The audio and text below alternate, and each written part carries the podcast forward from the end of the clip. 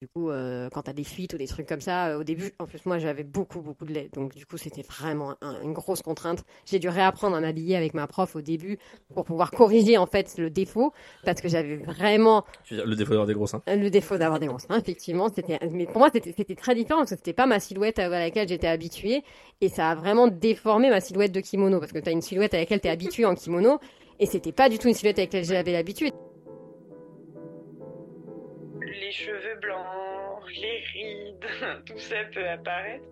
Si tu te prépares juste à voir les moches moments, euh, c'est tout ce que tu verras. Pour moi, c'est pas l'année zéro, c'est la maternité, c'est la vie, c'est difficile. Moi, comme je te disais, j'ai vraiment passé euh, un an euh, génial, quoi. C'est beaucoup, beaucoup, beaucoup plus facile de gérer les crises d'un bébé que celle d'un toddler en fait.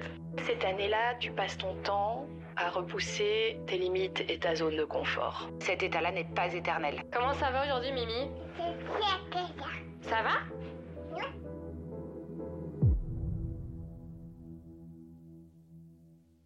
Salut, bienvenue sur Zero to One, je suis Stéphanie Ayuzawa et je vais à la rencontre d'individus devenus parents pour qu'ils me livrent le parcours des 12 premiers mois avec leur bébé. Avant de commencer, les conseils, recommandations et pratiques évoqués pendant les épisodes sont propres à la personne interviewée, ce ne sont ni des directives officielles ni des injonctions. Est-ce que vous reconnaissez cette voix? Celle de ma première invitée sur Zero to One. Il y a un an, j'ai enregistré le premier épisode avec Marine, enceinte, assise par terre, sans micro, dans la chambre de son fils Noah. En terminant l'épisode, on a toutes les deux plaisanté en disant ah bon ben à l'année prochaine pour faire le bilan de la deuxième année zéro, ha ha ha. Et ben devinez quoi, nous voilà, une année zéro plus tard, cette fois avec trois micros, parce que son mari Julien s'est joint à nous. On a discuté pendant près de trois heures pour passer en revue ces 12 mois avec Maë. Noah est né à l'aube du Covid, Maë à son crépuscule. Cette deuxième année zéro s'est donc organisée autrement. Les suivis de grossesse, l'accouchement n'autorisaient pas la présence des pères. Gérer une agence de voyage alors que le Japon réouvre ses frontières après deux ans, eh ben c'est beaucoup beaucoup de taf. Décider d'allaiter pour des raisons pragmatiques et se rendre compte qu'en fait c'est trop mignon. Mais du coup, comment trouver sa place en tant que père quand tous les repères de la première année zéro sont bouleversés? Marine surfe sur la vague, Julien raconte avec honnêteté son ressenti un peu plus contrasté. Je vous laisse découvrir leur histoire. Bonne écoute. Salut Marine, Salut Stéphanie. comment vas-tu? Bah écoute, très bien. euh, on est de retour au Japon après quelques mois en France. Et Ouais. coup, ça fait plaisir de, retrouver le Japon et de te retrouver aussi. Je suis super contente de faire l'épisode d'aujourd'hui parce qu'il y a plusieurs choses, plusieurs annonces qui vont être faites. Déjà, le premier épisode de la nouvelle saison de Zero to One. Donc euh, c'est hyper symbolique de te retrouver à nouveau derrière le micro parce que cette fois tu as un micro, pas comme la dernière fois. Et puis euh, ça fait un peu étude sociologique parce que on se l'était dit un peu ironiquement, bon bah on refera un épisode dans un an, mais sauf qu'on est vraiment derrière le micro aujourd'hui, une année zéro plus tard. Une année zéro plus tard, un enfant de moins dans le ventre C'est et ça. un autre à l'extérieur. Avec un troisième micro, Julien. Bonjour Ça va Julien? Bah écoute, super, et toi? Bah hyper contente. En Euh, vrai, Julien est super content parce qu'il était trop jaloux de pas avoir C'est été dans vrai? l'épisode 1. Eh en bah, écoute. ah là là, j'aurais trop voulu raconter des trucs. Ah bah écoute, là le micro euh, est à toi aujourd'hui. On a, j'ai une carte mémoire avec euh, 12 heures d'enregistrement. Donc, euh, donc écoute. Oh, J'ai acheté mes enfants à un moment quand même. Oui, c'est vrai, et moi aussi. Donc, avant de commencer, pour donner un peu de contexte, est-ce que vous voulez bien dire un petit peu en deux mots chacun votre tour euh, qui vous êtes? Je- Euh, bonjour, bah, je suis Julien, le, le mari de Marine, et euh, je suis donc le papa de ces deux enfants. Ouais. Donc ça fait plus de 10 ans qu'on est ensemble euh, maintenant. On a donc euh, le Japon pour nous c'est une longue aventure parce que ça fait également plus de 10 ans qu'on y est. Ouais. Qu'on a monté on a monté notre entreprise donc il y a déjà quelques années aussi, c'est ça fait 8 ans. Ouais. Et euh, donc euh, j'ai même pas envie de dire après tous ces péripéties mais en parallèle de ces péripéties professionnelles donc euh, La bah, parentalité euh, s'est ajoutée. Voilà, on a, on a décidé de faire des enfants quoi. Voilà. On s'est dit genre allez euh, passer le challenge, euh, let's go. Mhm. Et, euh, et, Et on va en parler. et on va en va parler. en parler, ouais. Marine, un petit, un petit rappel? Ben, moi, je suis euh, la chef d'entreprise, euh, la maman de deux enfants, euh, l'épouse de monsieur et euh, autre chose. Et la euh, première invitée de Zero to One ever. Donc, euh, Ouais. Tout ça en même temps. Euh, il s'est passé pas mal de choses et euh, du coup, c'était très intéressant. J'ai aussi réécouté notre première interview et, euh, et tout au fil de, cette année que j'ai écouté ces interviews que tu as faites aussi, ça m'a ça m'a replongé dedans à chaque fois et donc euh, c'est très avec une grande joie en fait que je, je suis là euh, aujourd'hui avec toi pour euh, ce Bah, deuxième épisode. quoi. Plaisir partagé. Je me répète un peu, mais c'est vraiment un plaisir partagé. Est-ce que vous voulez bien nous dire comment est-ce que vous vous êtes rendu compte que Maë était dans ton ventre? Qu'est-ce que tu faisais On voulait un deuxième. Ouais. Donc, Bah, ça, du je coup, sais, ouais. Contrairement à, pas contrairement à Noah, on voulait aussi un premier, mais donc on était dans un processus. Mais Maë, on, on voulait un deuxième et on voulait qu'il n'y ait pas trop d'écart. Donc on était déjà dans, on prépare. Ouais. Alors comme la première fois c'était assez rapide, ça s'est passé assez rapidement pour euh, que je tombe enceinte, on s'était dit ça se passera peut-être aussi rapidement, donc on n'était pas trop énervé, mais on avait une deadline. On voulait pas que Maë naisse trop tard parce qu'on voulait le mettre à la même crèche que son frère. D'accord. Donc notre deadline c'était octobre, c'était le 1er octobre. Il fallait que si on a un deuxième enfant, dans, il, soit né avant le 1er octobre euh, de l'année qui allait suivre. Ok. On est déjà avec challenge et en plus on voulait que euh, le, le, le- le- les enfants n'aient pas trop d'écart parce que euh, moi j'ai pas trop d'écart avec ma soeur, j'ai un peu moins de, de, de deux ans à peu près. Euh, Julien a un peu plus d'écart avec son frère. euh, T'as 4 ans avec ton frère et Bah, tu, trois- tu- En fait, techniquement 3 ans et demi, mais oui, en fait, ça fait voilà, 4 ça niveaux d'écart. un petit peu trop D'accord. et on voulait, euh, on voulait de l'écart, mais on voulait pas trop d'écart, donc c'était le, le bon moment, donc on était en essai. Et moi, en fait, euh, je, je, je- ah, je savais à peu près quand c'est que euh, c'était mes dates, quoi. Donc, D'accord. Je savais à peu près quand c'était mes dates et ce que je devais, euh, ce que je devais euh, surveiller. Et, et j'ai eu un. Tu veux dire ton ovulation? Ouais, ouais, ouais. J'avais Ok. mes dates, en fait, j'avais calculé, donc je savais à peu près quand ça devait tomber, ce genre de choses. Donc, du coup, en fin, fin janvier, fin janvier, euh, j'attendais mes règles, elles n'étaient pas là. Habituellement, je suis assez euh, régulière, surtout après la naissance de, de, de Noah. C'était c'était redevenu de façon très régulière, donc euh, j'ai eu un doute. Ouais. Et, euh, et j'ai fait un test immédiatement. Euh, Je l'ai pas dit tout de suite à Julien parce que du coup je réfléchissais à comment j'allais lui dire. C'était moins sympa que j'avais moins fait mon annonce que pour euh, que pour euh, que pour Noah quand même. mais j'avais j'avais pris un ancien body de de, de, de Noah qui, qui avait écrit 2010, né en 2019 et du coup j'avais remplacé l'étiquette 2019 par euh, 2022 et, et c'est comme ça que Julien a découvert le matin que du coup j'étais enceinte. Ok. Autre Très- question. Euh, Julien, j'aimerais bien que tu y répondes. Comment est-ce que vous l'avez annoncé à Noah? C'est pas un process qui a été immédiat, c'est vraiment, c'est, on s'est beaucoup posé la question, et finalement, je pense qu'on s'est pas trop trituré les méninges, c'est-à-dire que pendant longtemps, juste on le disait pas, euh, voilà, et puis à un moment, en fait, euh, bon, le ventre de maman euh, commence à être euh, vachement gros, quoi, et genre dans le, dans le ventre de maman, il y a, il y a un bébé et tout, alors bon, euh, comment que ça marche, machin et tout, bon, bref, ça va, il, est- il était petit encore, donc c'était pas encore le miel et les abeilles, tu vois, mais, Ouais. Euh, mais, on voilà, voulait il- attendre. En fait, on voulait attendre parce que il a, enfin, il a trois ans et enfin il avait deux ans et demi. Et en fait, à cet âge-là, si un bébé dans six mois, euh, pour lui, c'est non, c'est- six mois, c'est infini. abstrait, en fait, oui, C'est- oui. c'est très loin. Déjà la semaine prochaine, c'est super long. Donc six mois, ça, ça veut rien dire. Donc il allait pas C'est ça. forcément comprendre. Et je me, me disais, si jamais euh, c'est trop long, il, il va, il va, il va pas, il va pas comprendre. Il va peut-être commencer à se faire faire des histoires. Donc on a attendu que ça se voit.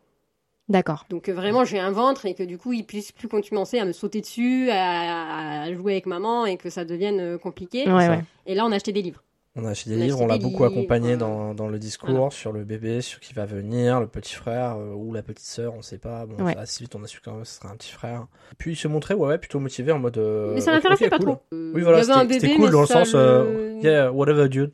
Bah du coup, euh, je vous reposerai la question au moment de la rencontre avec le bébé. Ouais. Euh, il me semble que donc pendant ta pour ta première grossesse, Marine, tu avais choisi euh, Haïku parce Ouais. que tu pouvais avoir euh, la présence de la sage-femme, parce que Exactement. le médecin euh, qui t'avait suivi répondait un petit peu à toutes tes Ouais. questions à n'importe quel moment, donc ça te rassurait que tu pouvais avoir accès à la péridurale parce que au cas où on sait jamais. Comment est-ce que vous avez fait pour la deuxième grossesse? Est-ce que c'était au même endroit? Si oui, est-ce que c'était pareil? Exact, parce qu'on avait beaucoup cherché pour la première. Et pour ce genre de truc, Julien est très clair. C'est quand ça marche bien, tu veux pas une deuxième option. Si ça marche, ça marche. Mais Et comme j'avais euh, été Excel. satisfaite, j'avais une bonne, euh, un bon souvenir en fait de Ouais. la partie euh, de, de mon accouchement, de la- du suivi à l'hôpital. euh, je m'entends, ça se passait bien avec mon médecin. C'était quelqu'un avec qui j'étais en confiance et comme j'aime pas les médecins, j'aime pas les hôpitaux, pour moi c'était très important. Ouais. Donc je me suis même pas posé la question. On y est retourné voir le même médecin, c'était le même hôpital, euh, tout pareil, euh, tout devait fonctionner de la même manière. Est-ce que c'était tout pareil du coup? Parce que est-ce qu'on peut rappeler le contexte? Nine. Euh, Julien. négatif, mon commandant. Euh, en fait, euh, on avait, euh, il y a eu euh, pas mal de fois où je pouvais pas vraiment venir. Ouais. Ensuite, il y a eu aussi euh, professionnellement, c'était pas du tout la même situation. Ouais. On peut en parler, mais euh, Bah, vas-y. Donc, euh, en- donc voilà, on gère une agence de voyage Oui. et euh, bien sûr, bon bah en mars 2020, euh, les frontières ont fermé. Oui. On s'est retrouvé avec des centaines de clients qui tout à coup ne pouvaient plus venir.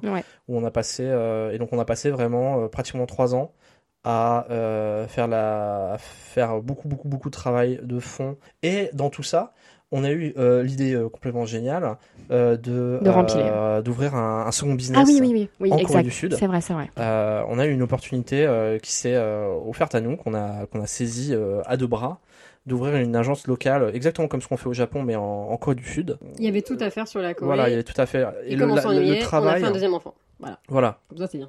voilà c'est ça le Deux bébés en même temps. Un bébé professionnel et, et un et- bébé. et un bébé avec lequel ça se passait pas bien en l'occurrence un bébé avec lequel ça se Voilà. passait pas bien. ça se passait pas bien du enfin l'histoire en Corée se passait pas bien et il fallait gérer la, la grossesse en même temps et Ouais. techniquement on avait aussi un premier enfant quand même Bah oui, oui, oui, oui, bien sûr. s'occupe Ouais. Donc euh, c'était euh, C'était très sportif. c'était très sportif Et donc, comment on suit un- une, comment vous avez organisé le suivi de grossesse en étant euh, beaucoup plus mobilisé du coup Alors, par votre travail moins, déjà Ouais. Julien y allait moins, mais aussi il y a une deuxième raison qui s'est rajoutée, c'est qu'à ce moment-là, au Japon, il y avait une recrudescence des cas de Covid, et Ouais. donc les règles ont de nouveau changé au Japon. Ouais. Les papas n'avaient plus le droit de venir aux visites, en fait. Ouais. donc euh, du coup, Julien, il a vu, il, a- il est venu une fois à une visite, mais sinon, il n'avait pas le droit de venir à aucune visite. Et euh, là, on a, ça a commencé à, à prendre une tangente a- dont j'avais pas trop envie d'entendre parler. Oui. Mais euh, on commençait à se diriger vers le fait que le papa ne pourrait pas être présent à l'accouchement. Bah oui. Et ça, c'était un peu l'épée de Damoclès au-dessus, mais je me disais, ah, ça va changer, ça va changer, euh, le, le Japon va rouvrir et les choses vont changer. Mais on, on se dirigeait quand même beaucoup vers, cette, vers ce côté-là. Donc Julien ne venait pas au rendez-vous, contrairement à, à Noah où il était à tous les rendez-vous. Donc j'étais beaucoup plus seule dans cette grossesse-là. Bah oui. Ça veut pas dire que Julien n'était pas là et je vous racontais ce qui se passait, etc. Mais il n'était pas au rendez-vous avec moi. J'étais vraiment moi, le bébé et mon médecin. Et je pense que ça a aussi euh, commencé à mettre en place une, une relation différente. Comment moi j'ai vécu cette grossesse-là et comment j'ai vécu après euh, mon accouchement et l'année avec, euh, avec mon deuxième enfant. Différente parce que dès le départ, c'était lui et moi. Ouais. Mon bébé et moi. C'était pas mon mari, moi et mon bébé. c'était moi, la maman et le bébé en fait. On était dès le départ tout seul à cause de la situation. D'accord. ça, c'est vrai que ça, et en je fait pense que ça a changé un petit peu. c'est une situation euh, euh, je reviens sur le voilà sur le l'en- l'environnement de la grossesse mais comme je disais donc professionnellement donc en fait pour faire vraiment le, le- le comparatif entre les deux 2019 c'est vraiment l'année euh, charnière de notre euh, entreprise euh, japonaise euh, où vraiment on partait de début 2019 on dit bah ça y est c'est bon c'est l'année où on se lance pour de bon. Et ça faisait que partir vers le haut dans, dans le bon sens. C'est-à-dire je parle pas juste de chiffres je parle de, plein de choses de, on a pris un bureau l'ambiance euh, choses comme ça c'était tout allait que de mieux en mieux. D'accord. alors que 2022 c'est vraiment ça allait de pire en pire Oui, c'est vrai. tout, tout le Je m'en long. souviens. C'est vraiment, euh, on, s'est- on est rentré de début 2022, la cour allait rouvrir, on avait travaillé euh, pendant des mois pour préparer ça et ça devait rouler tout seul. Ça n'a pas du tout Ça fonctionné. n'a pas du tout ça. fonctionné et ça a été une, euh, du coup, c'était très dur. Je peux pas parler pour Marine, mais moi, de ce que je voyais, déjà, je le vivais pas forcément très bien professionnellement et je trouvais que ça jouait et j'étais très affecté par la façon dont ça pouvait affecter euh, Marine aussi. Alors qu'elle était euh, enceinte et que euh, peut-être que je me disais, euh, alors c'est très égoïste, mais euh, qu'elle mériterait d'être plus pisse. et, Bah oui, en fait, c'était ma question. C'est que je sais que 2022, en tout cas début 2022, ça a été source de stress, d'inquiétude, d'instabilité. T'es tombée enceinte début 2022.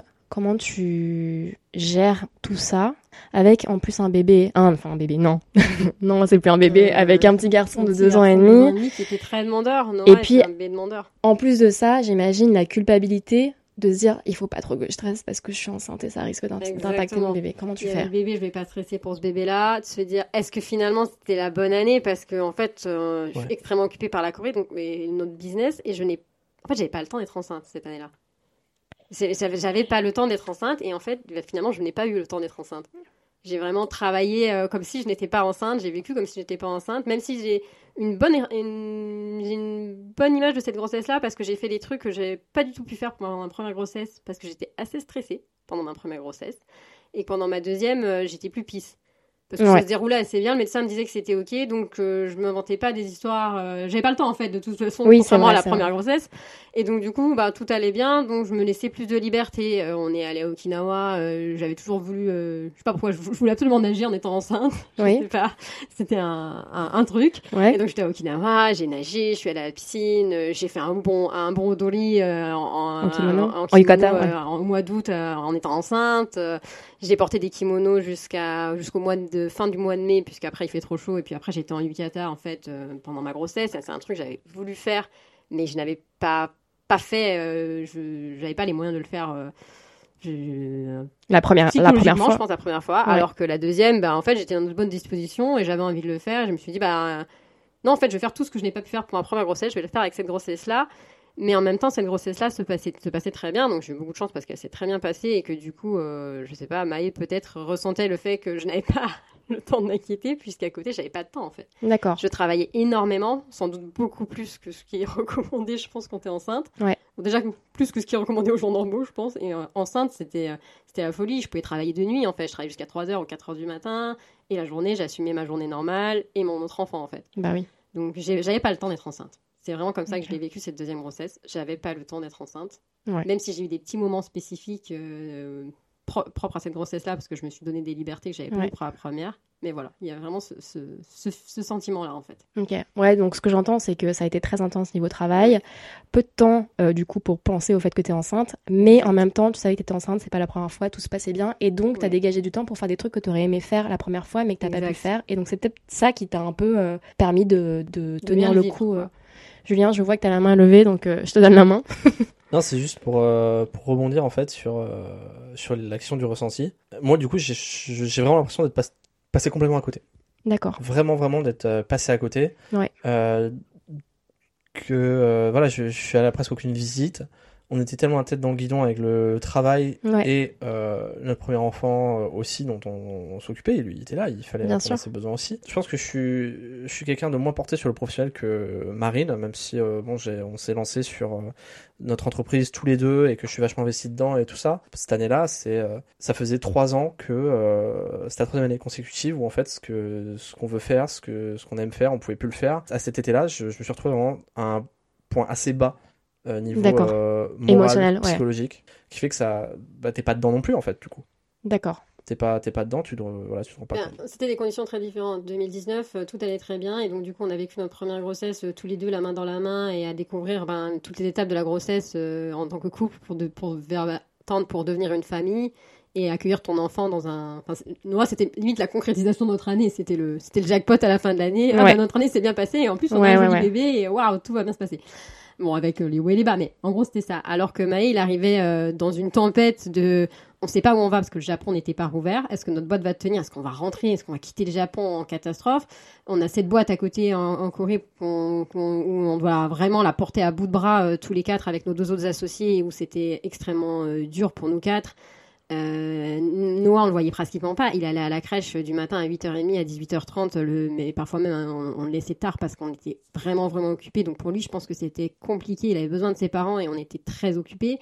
Et à côté, au- au-delà de ça, ben, Maë, il est arrivé dans ce, dans cette, euh, cette, cette tempête de, de plein de choses en même temps. Et donc, Mm. du coup, lui, il, il était là au milieu de tout ça, quoi. Il n'est pas arrivé en concrétisation, il est arrivé sur, ah, euh, bon, bah, j'arrive en plein milieu de tout. Puis en plus, il est arrivé au moment où le Japon a rouvert. Alors, Donc, euh, du coup, là, lui, il est arrivé, euh, Est-ce que vous voulez rajouter des choses sur l'accouchement? Moi, j'avais une question par rapport à la sage-femme, parce que je sais que tu avais cette sage-femme qui était présente lors de ton accouchement. Si elle écoute, on l'embrasse. La deuxième fois, coup, le, le coup près est tombé et euh, on m'a dit, euh, ben, a priori, les règles vont pas changer et il y aura pas le papa à l'accouchement. Vous devez vous y préparer, ce sera comme ça. J'en avais déjà parlé avec la sage-femme. Elle non plus n'aurait pas le droit d'être là. Donc, Ouais. euh, j'avais pris rendez Elle était venue deux fois en rendez-vous ici à la maison. On avait parlé des possibilités, de comment ça se passerait, de comment je serais quand même accompagnée par les sages-femmes de, de l'hôpital et, et, et qu'elle serait là par téléphone. Elle pourrait me donner un, un soutien à un, à un certain moment et ça a été le cas. Ouais. Mais, mais voilà, je, je- on se rapprochait dangereusement du. Ben, en fait, non, le papa est papa elle. Et, et la dernière semaine euh, où je suis allée consulter le, le médecin, elle m'a dit ben non, ça changera pas. Et a priori, ça va pas changer avant au moins un mois ou deux. Donc, il y a donc c'est 0% de c'est la dernière semaine où Ouais. tu t'es dit, Ok, Ok. je j'aurais pas le choix. ok, Je l'ai pas très bien vécu, mais j'aurais pas le choix. qu'est-ce que t'as fait du coup? Euh, j'ai essayé de me préparer. euh, Moi, mentalement, je suis préparée dans l'idée de, ok, en fait, j'ai pas le choix, ça va être une épreuve, je serai toute seule avec mon bébé, et mon objectif, c'était de rester le moins longtemps possible à l'hôpital et de faire en sorte que tout se passe euh, le mieux possible. Donc moi, je voudrais qu'on parle un petit peu du timing de l'arrivée Oui. de bébé numéro 2. Ouais, alors là, on était tic-tac tous les jours dans, dans le mois de septembre. On se disait, ah, ça serait bien s'il arrivait là. Bah Bon, oui. Alors, euh, fin août, non, parce qu'on se disait, ce serait bien s'il attendait la fin des vacances à Okinawa quand même, parce que bon, accoucher à Okinawa, c'était Un peu compliqué, ouais. Mais une fois qu'on était en septembre, on se disait, ah ben, tous les jours, je faisais, bon, ben là, ce serait pas mal. Bon, là, ce serait pas mal. Puis ça s'est superposé à la réouverture du Japon. Donc, euh, du coup, Julien était hyper occupé par le travail. Le Japon a rouvert. D'accord. Cette fois-ci, la chose, est- euh, ce qui était différent, c'était que ma mère avait prévu de venir dès le début, Ouais. en fait. C'était pas une surprise, cette c'était pas fois-ci. une surprise, Ouais. parce que du coup, j'ai- on avait prévu qu'elle soit là pour prendre soin justement de Noah. Ouais. Pour que Noah se retrouve pas sans ses deux parents, euh, enfin, en tout cas, euh, son papa pendant quelques heures, le temps que j'aille à l'hôpital, et, et moi pendant plusieurs jours. Surtout que sur la fin, euh, quand mon ventre a commencé à prendre plus d'ampleur, euh, Noah a commencé à vouloir dormir qu'avec moi. Ouais. Je pense qu'il a senti le danger, il s'est dit, oula, ça commence à prendre de la place, il va peut-être se passer quelque chose et j'aimerais que ma maman elle dorme avec moi. Alors dormir avec euh, No- Noah qui dort sur un futon euh, par terre dans la chambre quand t'es à 9 mois de grossesse et que t'as un ventre énorme, ce qui était mon cas, c'est c'est dur de te relever quoi. Va te lever pour faire pipi 5 fois par nuit. C'est un peu compliqué. 15 fois par nuit. Mais euh, Ouais. ma mère est donc arrivée juste avant. Ma, ma mère, elle est arrivée le 6 octobre euh, de France. Donc elle est arrivée. Noah était hyper content. Ah, c'est mamie, c'est super. On va faire les trucs que j'aime. Mamie, elle a toute sa journée à m'accorder et, Et tout son mamie, temps. mamie, elle est là pour. L'anniversaire de Noah. Parce que l'anniversaire de Noah, Eh c'est ben oui. le 7 octobre. Eh bah oui. Et donc mamie était là pour l'anniversaire de Noah. Donc Noah, il, il savait que son anniversaire, mamie arrive, super. Ouais. Sauf que quand on a commencé à se rapprocher de la date de l'anniversaire de Noah, ce qu'on voulait vraiment pas, c'est que ce soit le même jour. Ben oui. Parce que je pense que quand t'es un enfant, t'as un peu le sentiment. Quand t'es un adulte, au final, tu vas finir par trouver ça drôle que ton frère soit né le même jour que toi. Mais quand t'es un enfant, je pense que t'as un peu l'impression de t'être fait voler ta journée par ton petit frère ou ta petite sœur, ce qui n'est pas top pour commencer ta relation. Sauf que là, euh, ben, on commençait à rapprocher des jours. Le 6, il était pas né, donc je me suis dit, ben, le 7, faut pas qu'il naisse le 7, quoi. Ouais. Pas qu'il naisse le 7. Donc Mhm. le 7, c'était l'anniversaire euh, de Noah. Euh, qu'on n'a pas fait le 7 parce que je sais plus pourquoi on n'a pas fait le 7. Parce que C'était un vendredi. Ouais, c'était ta- un vendredi, oui, c'était un vendredi. Ma mère venait d'arriver la veille, le 7 c'était le vendredi, donc on, on avait prévu de faire un anniversaire de Noël le samedi, le 8. Donc ma mère est arrivée et le, le, sam- le, vendre- le vendredi soir, je commençais à sentir que mon ventre était tendu, j'avais des contractions. je les reconnaissais cette fois, pas comme la Bah première oui. fois, cette fois-ci je savais que c'était des contractions, je me disais ouais, ouais, ça, ça s'annonce quand même un peu tendu. Euh, j'avais pas perdu les os, parce que bon, la première fois j'ai perdu les os. Et bon, ça commençait à être tendu. Le samedi matin, j'avais des contractions assez régulières. Mais j'étais en train de faire mon gâteau pour l'anniversaire de Noah. Et il fallait que je tienne. Dans ma tête, c'était la limite. Il faut qu'on souffle le gâteau, les bougies, que Noah il ouvre son cadeau et qu'il se soit dit ok mon anniversaire il est fini. Que dans sa tête son anniversaire soit terminé, soit Que ça a passé. été célébré. C'était son anniversaire de à lui, Ouais. pas volé par son frère, avec papa, maman, mamie, euh, comme c'était prévu, etc. Donc j'ai des très gros souvenirs d'avoir fait le gâteau avec euh, les contractions assez régulières. Mais Donc, du coup, t'avais euh, averti Julien, t'avais averti averti ta maman. J'avais dit à ma mère, ouais, ça commence à être compliqué. Je faisais le gâteau avec ma mère, donc je lui disais, ah ouais, je m'assois sur un tabouret parce que là, je sens que c'est compliqué quand même de faire mon glaçage de mon gâteau alors que t'as des contractions. C'est top. Euh, j'ai tenu jusqu'à euh, 4h30, un truc comme ça. On a mis le gâteau, les bougies. Noah, il a soufflé les bougies. J'appelle mon médecin. Je lui fais, ouais, j'ai des contractions un peu régulières. Euh, là, je pense que toutes les 5 minutes, j'en ai des bonnes. Ouais. Non, non, non, non, non. On a appelé le médecin. Tu lui as parlé des contractions. Elle t'a dit, faut que vous partiez aussi vite que possible. Et du coup, du coup, on s'est dépêché de faire le les bougies, couper le gâteau. Ah ouais, d'accord. La photo, on a une photo. C'est bon, on a, on a une photo. On est tous les deux autour de Noah en train de faire le truc. Mais là, faut savoir qu'à ce stade, Marine, elle est déjà euh, En genre- souffrance. Ouais. Ouais. Encore ça, ça allait, mais je, je sentais que les contractions Non, mais étaient longues, donc sur les photos, t'es un peu, un peu crispé, tu vois. tu sens quand même t'as les contractions qui passent. Et euh, mais bon, on était déjà le 8. Donc techniquement, on était déjà le 8, puisque le 7 c'était le vendredi, le 8 c'était vrai, samedi. donc vrai. le contrat était rempli pour Maë, il avait attendu euh, son heure. Techniquement, oui. Techniquement, il avait attendu son heure. Et donc, on, on part rapidement. On a une photo de nous deux juste avant qu'on parte. Noah était déjà sur le canapé en train de regarder, euh, je sais plus, Monstre et compagnie, parce que Oh c'était oui. son film du moment, euh, comme ça. On lui fait, bon, bah, Noah, euh, on, on- maman, euh, elle s'en va et on- papa, il va revenir tout à l'heure. Euh, oui, oui, euh, très bien, euh, peu importe. J'ai mangé mon gâteau, j'ai eu euh, ma- mon anniversaire, euh, Ouais, tout ouais. va bien. Lui, Ouais, pour ouais. lui, tout allait bien. Mamie est là, donc en fait, je vois pas trop le problème, donc Ouais. euh, ça va. Mais, euh, mais j'avais vraiment tenu à, à, à lui dire qu'on allait aller chercher son petit frère et qu'on allait revenir avec. Et je voulais vraiment le regarder une dernière fois avant de partir parce que j'avais lu, en fait, avant, que le moment où tu reviens, ton aîné, il a l'air tellement différent, en fait. Donc je voulais vraiment garder cette image de Noah euh, juste avant euh, ben, le changement, quoi. Hmm. J'a- J'avais envie de garder cette image en mode, bah, c'est Noah, mon petit bébé. Bah oui. Et donc on est parti, on a pris notre taxi. On est arrivé assez vite à l'hôpital. D'ailleurs, vous nous avez envoyé un selfie. Ouais, c'est Oui, vrai. je l'ai, je l'ai. Et on est arrivé assez vite à l'hôpital. Et là, euh, on a quand même tenté le. Est-ce qu'il peut Oh, venir? voilà. Et non, en fait, on s'est fait refouler. Donc Julien est resté dans le hall, je crois. Ils t'ont Alors- abandonné, alors- non? Alors, en fait, on est arrivé. Ils nous ont Ouais. dit on va faire des analyses, machin, on va faire des tests avec madame, euh, gna gna gna, parce que c'est. Test Covid ou juste Non, non, Pour monitoring voir si c'est pas trop. ouais, monitoring pour voir si c'est pas trop tôt, si c'est pas machin, si. euh, Bah, vous, monsieur, vous avez, vous avez qu'à attendre là qu'ils me disent. Je sais pas C'est- c'est genre 18h30, un Ouais, truc comme ça.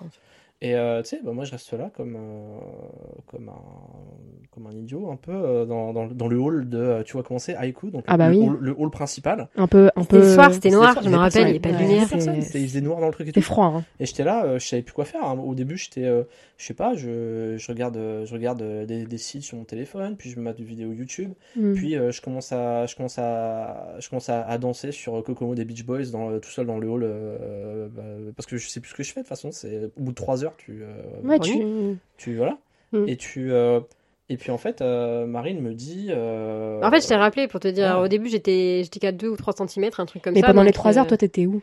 En fait, à euh, 18h, j'étais à- je suis montée en haut, ils m'ont ausculté, ils m'ont dit bah vous êtes qu'à 3 cm, donc bon ben on va attendre un peu et peut-être que peut-être que ce sera que demain ou peut-être qu'on va vous renvoyer. Et, enfin, bah, euh, enfin, bon, moi j'ai encore une heure de trajet, j'ai pas trop envie de revenir. Bah puis, euh, maintenant que j'y suis, euh, Oui, je reste. si, si j'y vais, je reviens pas quoi. Bah ouais. Ils nous ont demandé Euh, c'est combien de temps là, on a dit une heure pour aller, une heure pour revenir, et puis là ils ont dit bon bah dans ce cas-là on vous garde. moi j'étais lancée, c'était en mode ok c'est aujourd'hui, si euh, là maintenant je suis là, je suis là toute seule et donc j'ai pas le choix, je refais pas le, Ouais, je bah refais oui, pas oui, le, oui. le processus une deuxième oui. fois. Oui, oui. Donc du coup j'étais, euh, je me suis mis à marcher dans ma chambre, je fais du ballon, j'étais en mode, euh, j'écoute des podcasts sur mon ballon euh, de grossesse en mode ok c'est le moment d'y aller. Donc je parlais à Maë, je lui disais ok mon petit on va y aller, ça va y aller, maman elle est là, mais maintenant il faut que, il faut que toi aussi tu t'enclenches la deuxième et qu'on y aille.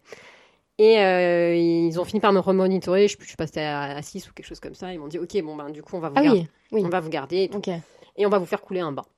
Donc je fais, ok, d'accord. Donc moi j'attendais mon, mon bain, quoi, j'attendais mon bain, et il s'est passé une heure et demie avant qu'il m'emmène au bain. Euh, je suis allée au bain, c'était 21h15, un truc comme ça, avant qu'il m'emmène dans le bain. Et donc tout le long euh, où j'attendais, euh, j'avais déjà eu Julien à qui je t'avais dit, bah non, euh, sors, à- Julien ce soir devait sortir avec un copain. Donc je lui ai dit, bah sors, de toute façon, qu'est-ce que tu veux faire euh?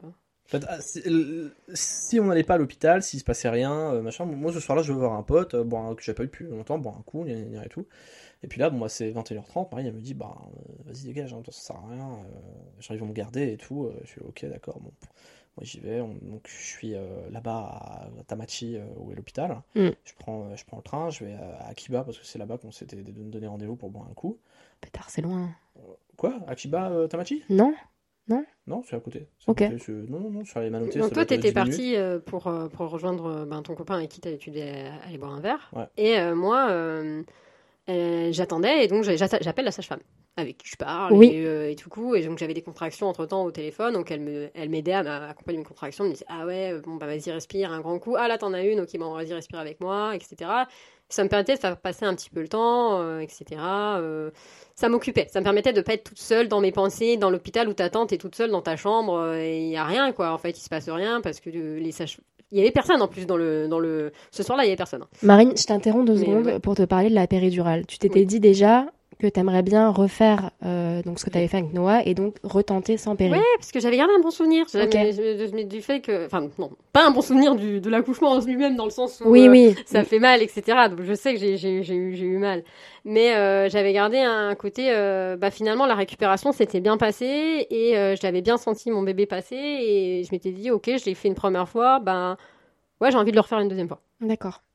Alors euh, bien sûr au moment où été en train de pousser à ce moment-là je me suis dit pourquoi Ouais. le refaire une deuxième fois? Finalement mais à quel moment c'était une bonne idée? Mais euh, mais bon euh, sur le coup voilà j'avais gardé cette idée de ça, ça- j'avais réussi la première fois et je m'étais dit ok ben pour la deuxième je vais le refaire comme ça aussi. Je sentais toujours pas la péridurale les, les- les piqûres tout ça. Ouais. Je m'étais dit ok si j'ai réussi la première fois ben il n'y a pas de raison que j'arrive pas la deuxième fois. Donc on va le faire comme ça aussi. Donc revenons à la sage-femme. la Donc elle sage-femme était au téléphone, Ouais. puis moment donné, il vient me chercher pour mon bain. Donc je lui dis, ah bon, ben ok, euh, bah, à plus tard, euh, à plus tard, je raccroche, euh, tout Mm. ça. Il m'emmène à mon, à mon bain. Je rentre dans ma baignoire et là, je revois les souvenirs de il y a là, de trois ans plus tôt, quand j'étais aussi euh, dans la douche. Oui. Parce que j'avais pris une Oui, douche oui, plus tôt et, et je me rappelle de cette douche qui était la douche la plus inconfortable de ma vie. Euh, et là, j'étais dans ma baignoire, je, je sentais les contractions, mais c'était encore supportable. Et j'ai pas resté longtemps dans la baignoire. Je suis restée 15 minutes dans la baignoire et je suis sortie à quatre pattes de ma baignoire parce Ouais. que j'avais hyper mal. Mais je sentais que c'était le moment où j'allais euh, devoir pousser. Donc j'ai dû me ramper vers la sonnette pour appeler la- la- l'infirmière parce qu'en fait, j'étais au stade où, je- ok, c'est maintenant en fait. Je sens, c'est la douleur. Mais tu l'avais- je me suis tu rappelé de la eu, douleur. ouais, je me ouais. suis dit, ok, c'est cette douleur-là, c'est la douleur du. dois il faut pousser. que tu pousses, mais maintenant en fait, c'est c'est c'est c'est une force incommensurable qui te pousse. Et donc euh, voilà elle, me met sur la sur le, fauteuil elle m'emmène dans la dans la dans la pièce. Et là j'avais il y avait personne qui accouchait ce soir-là. Donc moi j'avais euh, quatre sages-femmes avec moi. Une qui me massait le dos euh, l'autre qui me disait allez vas-y il faut pousser etc etc donc elles, étaient vraiment là à m'accompagner. Mais c'est vrai que cet accouchement moi je l'ai vraiment ressenti. Mon médecin est arrivé assez vite. Ils ont vu que ben, j'étais à 10 tout de suite donc, euh, je suis restée 15 minutes dans la baignoire. euh, J'étais à, j'étais à, j'étais à 10, c'était le moment de pousser. euh, Mais tu t'es ouvert à- à 4 Je me suis ouvert super rapidement. En, en quart- Dès le moment ouais. où ça a été décidé, je sais pas si c'est le bain qui a fait que tout s'est dilaté, mais en tout cas, c'était, c'était le moment de pousser. Et alors là, oui, c'est sur le moment où j'étais sur la, la, la table, hein, je me suis dit, mais en fait, pourquoi est-ce que j'ai voulu refaire son péridurale Parce que la douleur est hyper dure, la douleur est hyper intense. euh, et je trouve qu'à partir du moment où on te dit, ok, c'est maintenant, vous pouvez pousser, ça change aussi quelque chose. En tout cas, ça le côté, euh, moi, ça m'a fait un déclic de, ah ok, donc maintenant je peux pousser. Donc en fait, c'est le, c'est le, c'est le, le, le signal pour la dernière course, quoi. Mm. Et c'est maintenant que je dois y aller, je dois accompagner mon bébé. Je suis toute seule pour l'accompagner parce qu'en fait, il n'y a pas Julien, il n'y a, a que moi. Et bon, il y avait la sage-femme et le médecin, mais en gros, y a, ce bébé, il est là, c'est lui et moi, quoi. Ouais. C'est, c'est notre, euh, notre course à tous les deux. On va y aller tous les deux, euh, lui et moi, et je vais, je vais le faire sortir vite parce que j'ai envie de le voir vite et j'ai, euh, j'ai pas envie de souffrir pendant des heures euh, sans ce bébé-là. Et j'ai envie qu'il, il, est tout seul en fait, en gros. Enfin, il n'est pas tout seul, mais il n'y a pas, il y a pas son papa à côté, etc. Donc il faut que, si je veux tenir la distance, il faut que je le fasse vite. Donc j'étais hyper motivée. Je pense que j'ai bien crié, euh, vraiment. euh, c'était, j'ai- je l'ai poussé de tout mon cœur, Maë. Je l'ai vraiment poussé de tout mon cœur. Je, Ouais. je le- Maë, j'ai vraiment le sentiment de l'avoir fait naître euh, toute seule, quoi. De l'avoir, euh, d'être allée le chercher au fin fond de moi et de l'avoir ramené, quoi. Et très vite, je me rappelle la sage-femme qui, non, la, la- le médecin qui fait, ah, je vois ses cheveux. Et ça m'a choquée parce que Noël avait pas de cheveux. non, mais Noël avait pas de cheveux. C'était un bébé chauve. Il a été chauve pendant la première année de sa vie. C'était un petit moine hein, et tout. Et elle m'a dit, elle a des cheveux. Et sur le coup, je me suis dit, des cheveux? Il y a des cheveux? J'étais- choquée par ces trucs-là. Et c'est le dernier, la dernière poussée que j'ai fait qui l'a fait sortir. Quoi. Le- le- L'histoire des cheveux, ça me l'a. euh, dit, absolument que je le vois. Il a des cheveux. C'est quoi cette histoire, quoi? Quel est cet enfant? C'est le mien. Il a des cheveux. Ouais. Et donc, euh, et, Noah, et, et Maë est sorti assez vite. Maë est sorti vraiment très vite. Euh, il est né à 23h pile. Donc, j'ai vraiment pas poussé euh, longtemps. C'était intense. Tellement intense euh, la poussée. Il est sorti. Ils l'ont, ils l'ont pris. Ils me l'ont donné. Euh, que, que j'ai, j'ai- personne n'a vu le passer le truc. Quoi. Il est né à 23h00. C'était un beau bébé. Il faisait 3,7 kg. Donc, c'était un gros bébé. Donc, Ouais. euh, je me rappelle, les infirmières l'ont regardé. euh, ah ouais, gros bébé, quoi. Mm.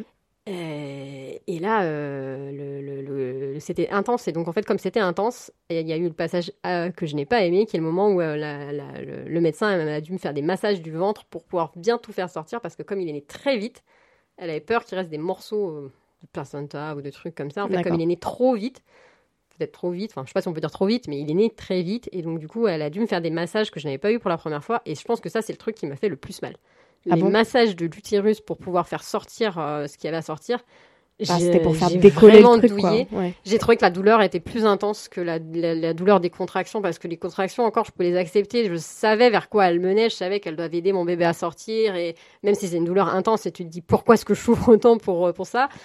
Là, le, le fait de. bah, c'était fini en fait. J'avais sorti mon bébé, j'avais. J'avais fait mon, mon, mon job, quoi. J'avais, j'avais, j'avais accompli le truc. Mon bébé, il était là en bonne santé et je devais encore souffrir alors que c'était fini. Ouais. Et donc ça, c'était plus difficile à accepter, je pense. Cette douleur-là, je l'ai trouvée extrêmement dure. Euh, Le, le massage de l'utérus, là, euh, j'ai vraiment douillé. Ok. Je voudrais poser la question à Julien, qui était à Kihabala Exact. pendant ce temps-là. Tu savais, du coup, tu n'avais pas de nouvelles de, de Marine, donc tu disais qu'il devait quand même se passer pas mal de choses. Bah euh, non, non, non, euh, pas du tout. C'est-à-dire, alors moi, faut savoir un truc, c'est je suis pas de nature inquiète. C'est-à-dire, euh, si on me dit bah euh, vas-y, et je te dirai s'il y a un truc ou quoi, c'est euh, bah, moi je m'en vais et je vais pas te demander tous les euh, 30 minutes, genre alors ça va, alors ça. Non, c'est Ah, ok. un truc. Alors c'est un truc qui rend Marine complètement folle, hein, faut savoir. Euh, mais genre, euh, non, non, non, c'est et du coup, ben non. Et alors en plus, tu vois, la elle dit ça s'est passé très vite. Ouais. Donc euh, moi je m'en vais, c'est genre 21h15, Bah ouais. comme ça. Euh, je, le temps que euh, mon pote arrive, c'est 21h euh, au moins 40-45. On a, on- franchement, on a tourné jusqu'à au moins 22h pour, trou- pour, euh, pour trouver un endroit. Et euh, j'ai envie de dire que la première bière a été servie peut-être à 22h15, j'en sais rien. Et euh, t'as, le temps de boire peut-être une bière, d'attaquer même pas la deuxième, et t'es en train de discuter si on rattrape les temps perdus et tout. Et là, 23h, tout d'un coup, euh, drink drink, FaceTime, et euh, je décroche, et là, euh, coucou, euh, surprise baby. Je fais quoi? Ouais, elles, m'ont filé mon téléphone pour que je puisse appeler Julien directement, en fait. Et donc, je l'appelle et on- et j'étais avec Maë euh, à côté de moi. Bon, moi, je m'y attendais pas. Je, je pensais que euh, j'aurais d'autres euh, signes, genre, un, je sais pas, un SMS, genre j'y vais, ou un truc comme ça. Ouais, ouais, ouais. Non, parce que tout s'est passé très vite. Elles Oui, m'ont bah mis oui. dans le bain, j'ai 15 minutes, et puis j'étais de retour, et là, c'était le moment de pousser, et, et voilà, en fait, j'ai même pas eu le temps de sortir de mon bain, quoi. Bah oui, oui, t'as rampé. euh. j'ai rampé de mon bain, quoi. donc, on te, on te, donc, Maë sort, on te met Maë Ouais. sur, le, Elle sur me le donne, exactement. Et on Je- te donne ton On téléphone. me donne mon téléphone en mode, bah, vous pouvez appeler le papa, euh, voilà. Elles me font quelques photos de, de Maë qui est sortie, de Maë et de moi. Donc, j'ai des photos de, de Maë et de moi, euh, vraiment à ce moment-là. Ouais. Et euh, là, tout de suite, les consignes d'hôpital, euh, Maë repart. Ah. Donc, Maë repart pour euh, le, le check-up. Et moi, je reste dans la salle d'accouchement, euh, donc avec massage, la- le médecin qui me fait les des massages euh, du ventre pour faire sortir euh, ce qu'il y avait besoin de sortir. Alors, du coup, hyper douloureux. Mais j'étais à la fois contente et parce que c'était fini. Et je savais que ça s'était bien passé. Peut-être Oui. ça s'est super bien passé. C'était hyper rapide, plus rapide que ce que j'aurais pu imaginer. J'ai eu aucun problème. Un gros bébé de 3,7 kg, mais j'ai eu zéro séquelle. Ma Noah, j'avais une petite déchirure et des petits points. Mm. Mais vraiment tout, rien du tout. Et Maë, rien du tout. Maë, vraiment, il est passé comme une lettre à la poste. J'ai même pas senti ça, ça- ça- ça- le cercle de feu euh, des épaules de Noah euh, qui était dans mon souvenir, le truc intense. Je Mm. l'ai pas eu pour Maë, il est vraiment sorti euh, floup. Il a glissé euh, en dehors de, de moi, vraiment, euh, il était pressé de, de retrouver le monde, je ne sais pas, mais en tout cas, Maë, il a une naissance très, très douce, quoi. Donc j'étais assez contente, le médecin me fait des massages, puis elle s'en va, et là, tu restes deux heures en salle. Fait, moi, je suis restée deux heures, euh, tu- ils attendent deux heures de voir euh, combien de sang tu perds, comment ça se passe. L'infirmière était très sympa, c'était une petite jeune, on a bien parlé et tout. Euh, et elle attendait que je me relève et que j'aille faire pipi. Ils Ouais. attendent que tu ailles faire pipi. Ouais. Du coup, j'ai eu flippé parce que la première fois, j'ai pas réussi. Je me suis dit, ah non, vas-y, bon, ils vont me mettre une sonde, je déteste ça, qu'est-ce qui va se passer? Et euh, non, j'ai fini par réussir à faire pipi, super contente, en mode, oh, trop bien, je suis libre. Mais j'étais toute seule. J'avais personne Ouais. avec qui partager ma joie, en fait, parce que Julien, il était pas là, il était même pas avec notre bébé qui était tout seul. Et, euh, et moi, j'étais ben, là, quoi. Bon, il y avait par téléphone, t'as les amis, t'as la famille à qui tu peux annoncer un petit Oui, peu quand t'attends. pareil. Mais t'es un peu seule dans ta chambre, euh, dans ta chambre euh, en attendant qu'on te montre, quoi. Donc, comment ça s'est organisé en fait pour la suite du séjour? Combien de temps t'es resté? Pas longtemps. Non, pas longtemps, parce que je voulais pas rester très longtemps, parce que j'avais envie de rentrer chez moi où j'aurais Noah. Je voulais pas laisser Noah trop longtemps tout seul. Puis il y avait ma mère, donc en fait, je me suis dit, bah, je serai, je Oui, bien chez de moi, l'aide. J'aurai de l'aide, ça se passera bien, mais j'aime pas les hôpitaux en plus, donc qu'est-ce que je vais faire à l'hôpital toute seule, quoi. Euh, la première nuit, j'ai dormi dans une chambre euh, partagée.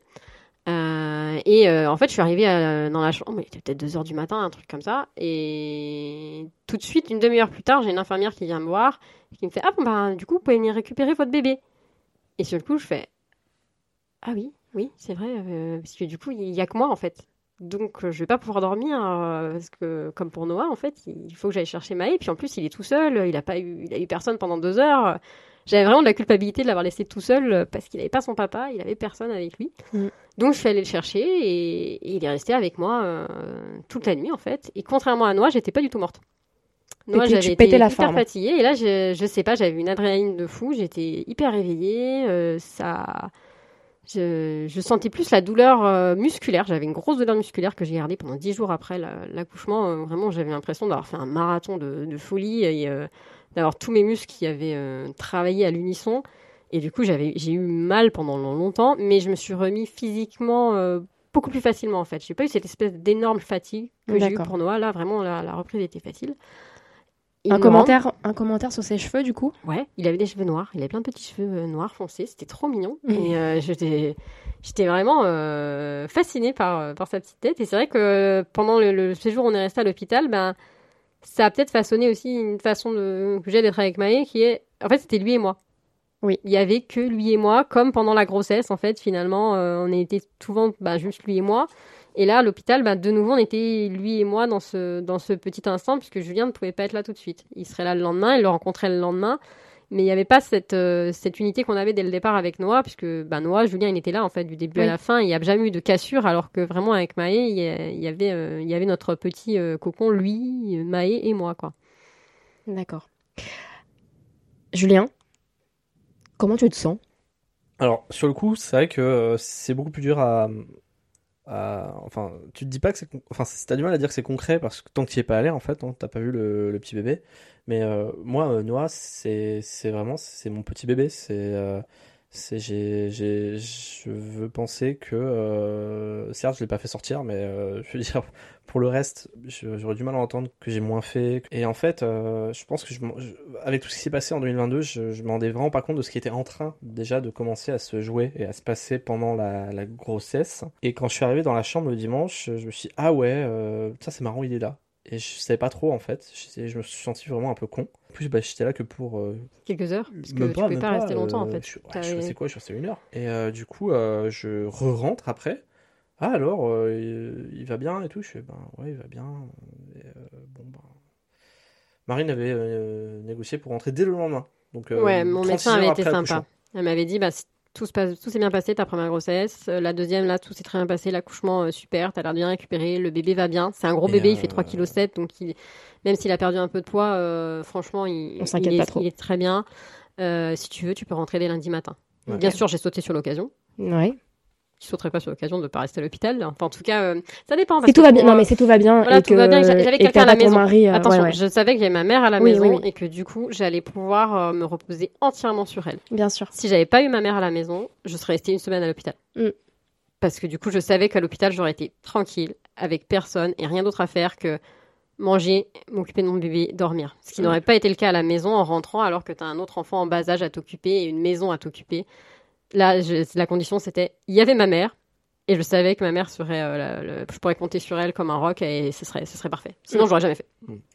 Euh, je voudrais qu'on parle de l'allaitement parce Ouais. que je pense que ça Ouais. aussi euh, c'était un peu différent euh, par rapport à Noah où euh, tu n'as pas allaité et Du donc tout. même euh, le nourrir dès le début, Julien, tu as pu te positionner par rapport à ça. Là, ton choix était différent.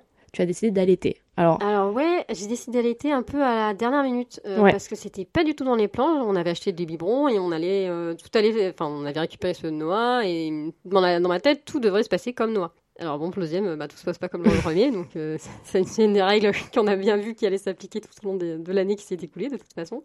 Mais euh, en fait, on était à l'hôpital et l'infirmière de nuit qui m'a remis euh, Maë le, le- la première nuit, bah, s'attendait à ce que j'allaite. D'accord. Et euh, sur le coup, il était 2h du matin, j'avais pas trop la tête à négocier. Je me suis dit, bon, si c'est comme Noah, en fait, il va boire euh, trois gouttes et il va dormir pendant deux jours parce que c'est ce qui arrive pour Noah, parce qu'il était crevé. Mm. Et donc, du coup, euh, bon, je. Ok, pourquoi pas. Et puis, comme euh, ma deuxième grossesse, c'était la grossesse de j'essaye les... j'essaye pour pas avoir de regrets de des choses que j'ai pas fait pendant la grossesse, je me suis dit, bah. Ok, je vais essayer de l'allaiter et comme ça, j'ai pas de regrets de ça a marché, ça a pas marché, mais dans, dans l'optique que je n'allais pas continuer du tout. Parce que dans ma tête, c'était même pas un- c'était pas une possibilité. Donc c'était juste, euh, voilà, euh, le, le temps du séjour à la maternité, pourquoi pas, euh, ça me ferait une expérience et comme ça, je pourrais dire, j'ai- j'ai j'ai testé, mais je suis passée à autre chose, Ouais. sans regret, quoi. Ouais. Je voulais pas de regret. Et euh, bah, Maïs, ça s'est très bien passé. Il a très bien pris, parce que Maïs, c'était un bon mangeur. Il a toujours aimé euh, boire au sein. Alors ça, on en reparlera, mais voilà, il, a toujours bien, bien bu. Et euh, Noah était malade, en fait, à ce moment-là. Noah, il avait, je sais plus quoi, un truc qu'il a chopé à la crèche, mais bon, comme d'habitude. Et euh, je me suis dit, ah ouais, c'est vrai, dommage, Noah, il est malade, euh, peut-être que je devrais allaiter Maï un petit peu plus longtemps pour l'histoire des anticorps. Ah oui, euh, d'accord. ça va le protéger un petit peu, donc bah, je vais peut-être, euh, comme ça se passait pas trop mal à la maternité euh, le premier jour, je me suis dit, ouais, euh, je- ça se passe bien, il prend bien sans que j'ai trop d'efforts à faire, et je vais peut-être continuer d'allaiter un petit peu pour cette question d'anticorps. Je m'étais dit, je m'étais dit, bon, bah, un- une semaine, un mois. Et à l'hôpital, euh, je suis tombée un peu en. C'est extrêmement mignon.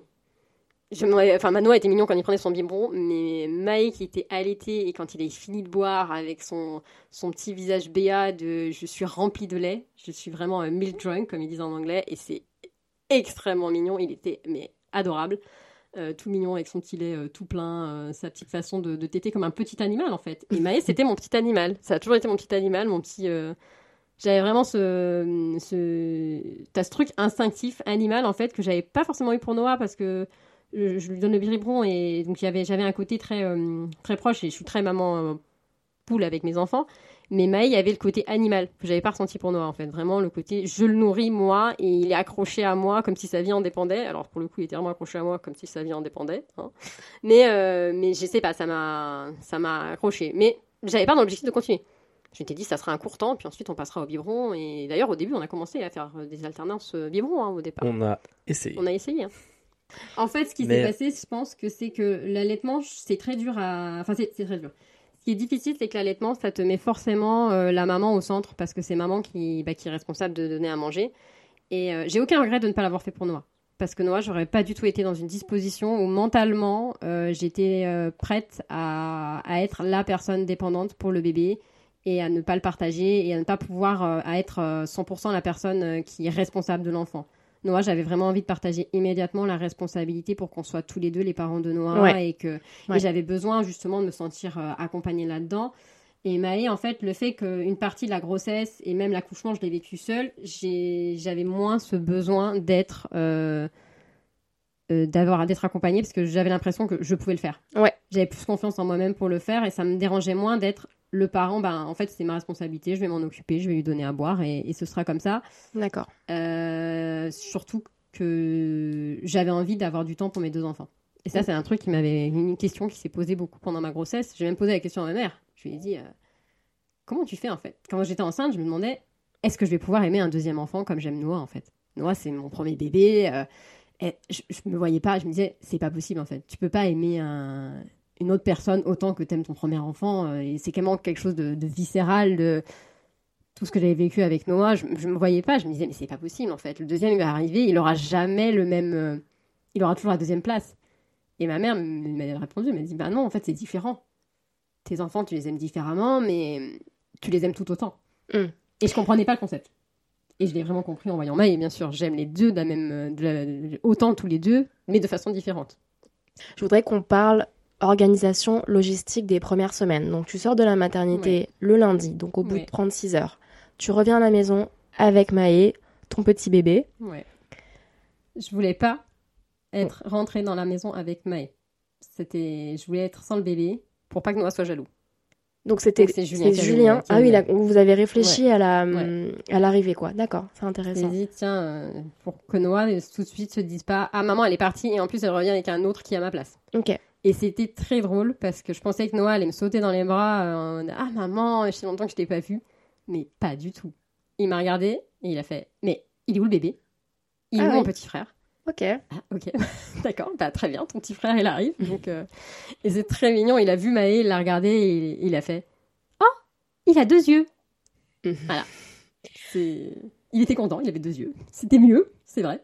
Mais... euh, Mais du coup, c'est en fait, il avait compris et il était dans l'attente. Enfin, Ouais. quel- compris à, à son échelle, mais il avait compris Ouais. euh, que vous reviendrez avec, Avec son petit bébé. frère. Ok.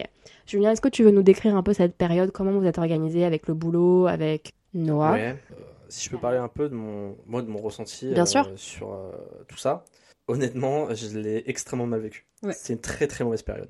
Très mauvaise période qui a, et qui a pas duré quelques semaines, qui a duré des, des mois. D'accord. C'est euh, comme je disais tout à l'heure, j'étais vraiment investi euh, dans tout ce qui s'est passé avec euh, Noah Ouais. et je trouvais ça normal.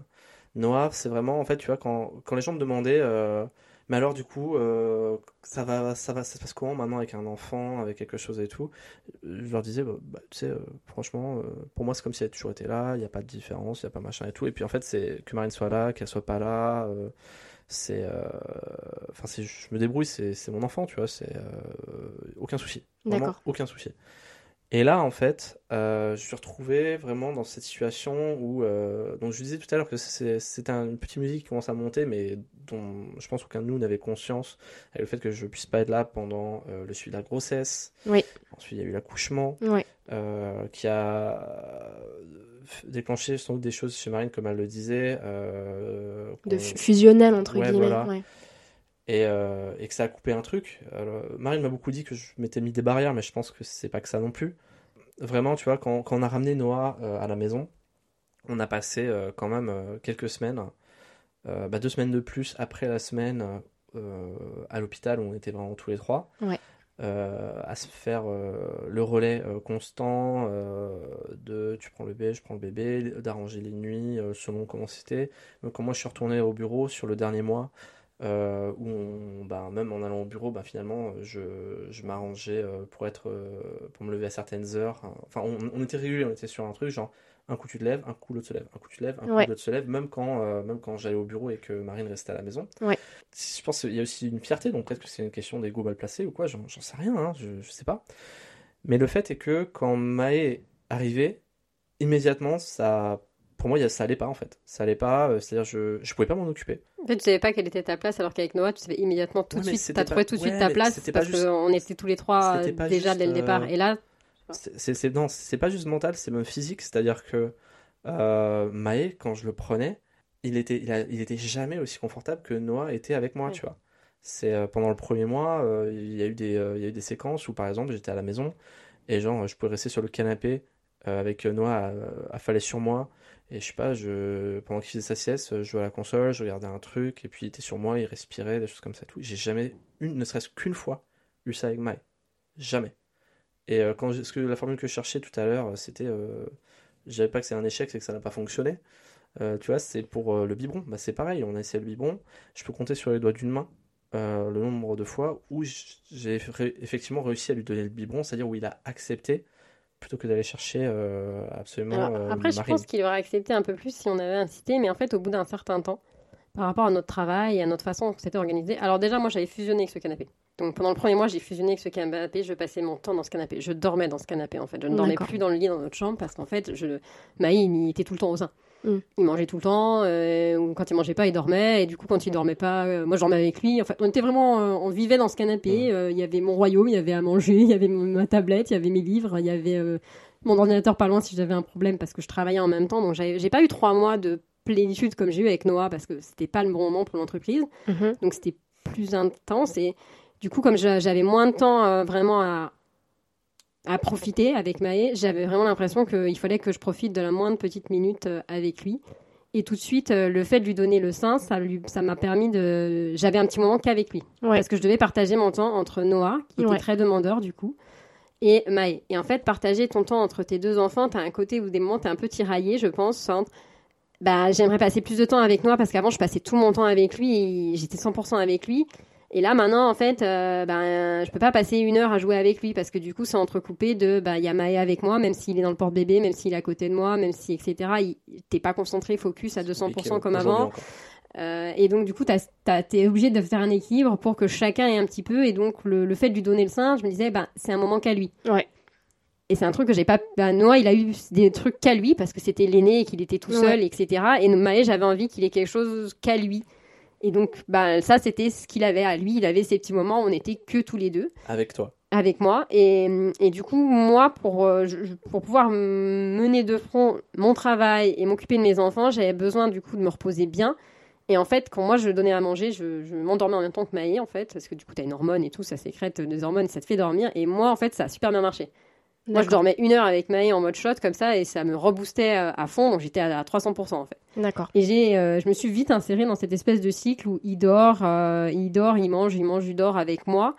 Euh, mais- et c'était hyper confortable pour moi. Et donc j'ai pas voulu sortir de ce confort en fait, égoïstement peut-être pour moi en fait, parce que du coup moi je, bah, lui donner le sein c'était bien pour moi, c'était bien pour mon organisation, et donc au final je me suis pas trop investie dans finalement il faudrait que je prenne sur moi pour lui donner le biberon parce que du coup tu es obligé de prendre sur toi c'est quelqu'un d'autre qui lui donne le biberon c'est pas ça peut être difficile pour le, pour l'enfant donc tu as une période de transition il faut que tu sois euh, committed en anglais, mais enfin, faut que tu sois euh, Ah. Investi Engagé, dedans. investi, ouais. Et en fait, comme j'avais trop de choses à côté euh, à gérer, bah, j'avais pas, j'avais pas de place pour cet investissement et je m'y suis pas mis dedans. Et donc, de fil en aiguille, on s'est, on est passé de j'allais pendant une, une semaine à j'allais pendant un mois, puis j'allais pendant trois mois.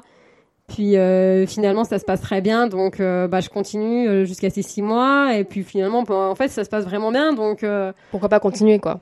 j'arrivais Ouais. pas de toute façon à trouver le temps pour concilier Et, ça. euh, Et puis on est parti en France, et, puis maintenant, bah, ça fait un an, et Maïl est toujours. Et le, et le truc, c'est que si, si, si, si, je, si je de mon côté à moi, Oui. Bah en fait, c'est euh, c'est super dur parce que j'essaye quand même d'être investi euh, dans, euh, bah, dans, dans, dans Maë, dans sa première année. Mm. Mais ça met des barrières énormes que je pense que Marine, quelque part, tu, tu, tu comprends, c'est pas un souci. Mais comme tu dis, t'as, t'as- des fois, tu as des fonctionnements, des choses comme ça.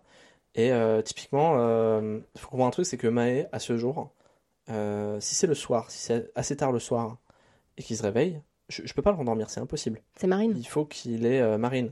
Mais euh, Marine, elle sera peut-être en train de. Peut-être qu'elle a un truc important pour, euh, pour le boulot, peut-être qu'elle a quelque chose que euh, j'en sais rien.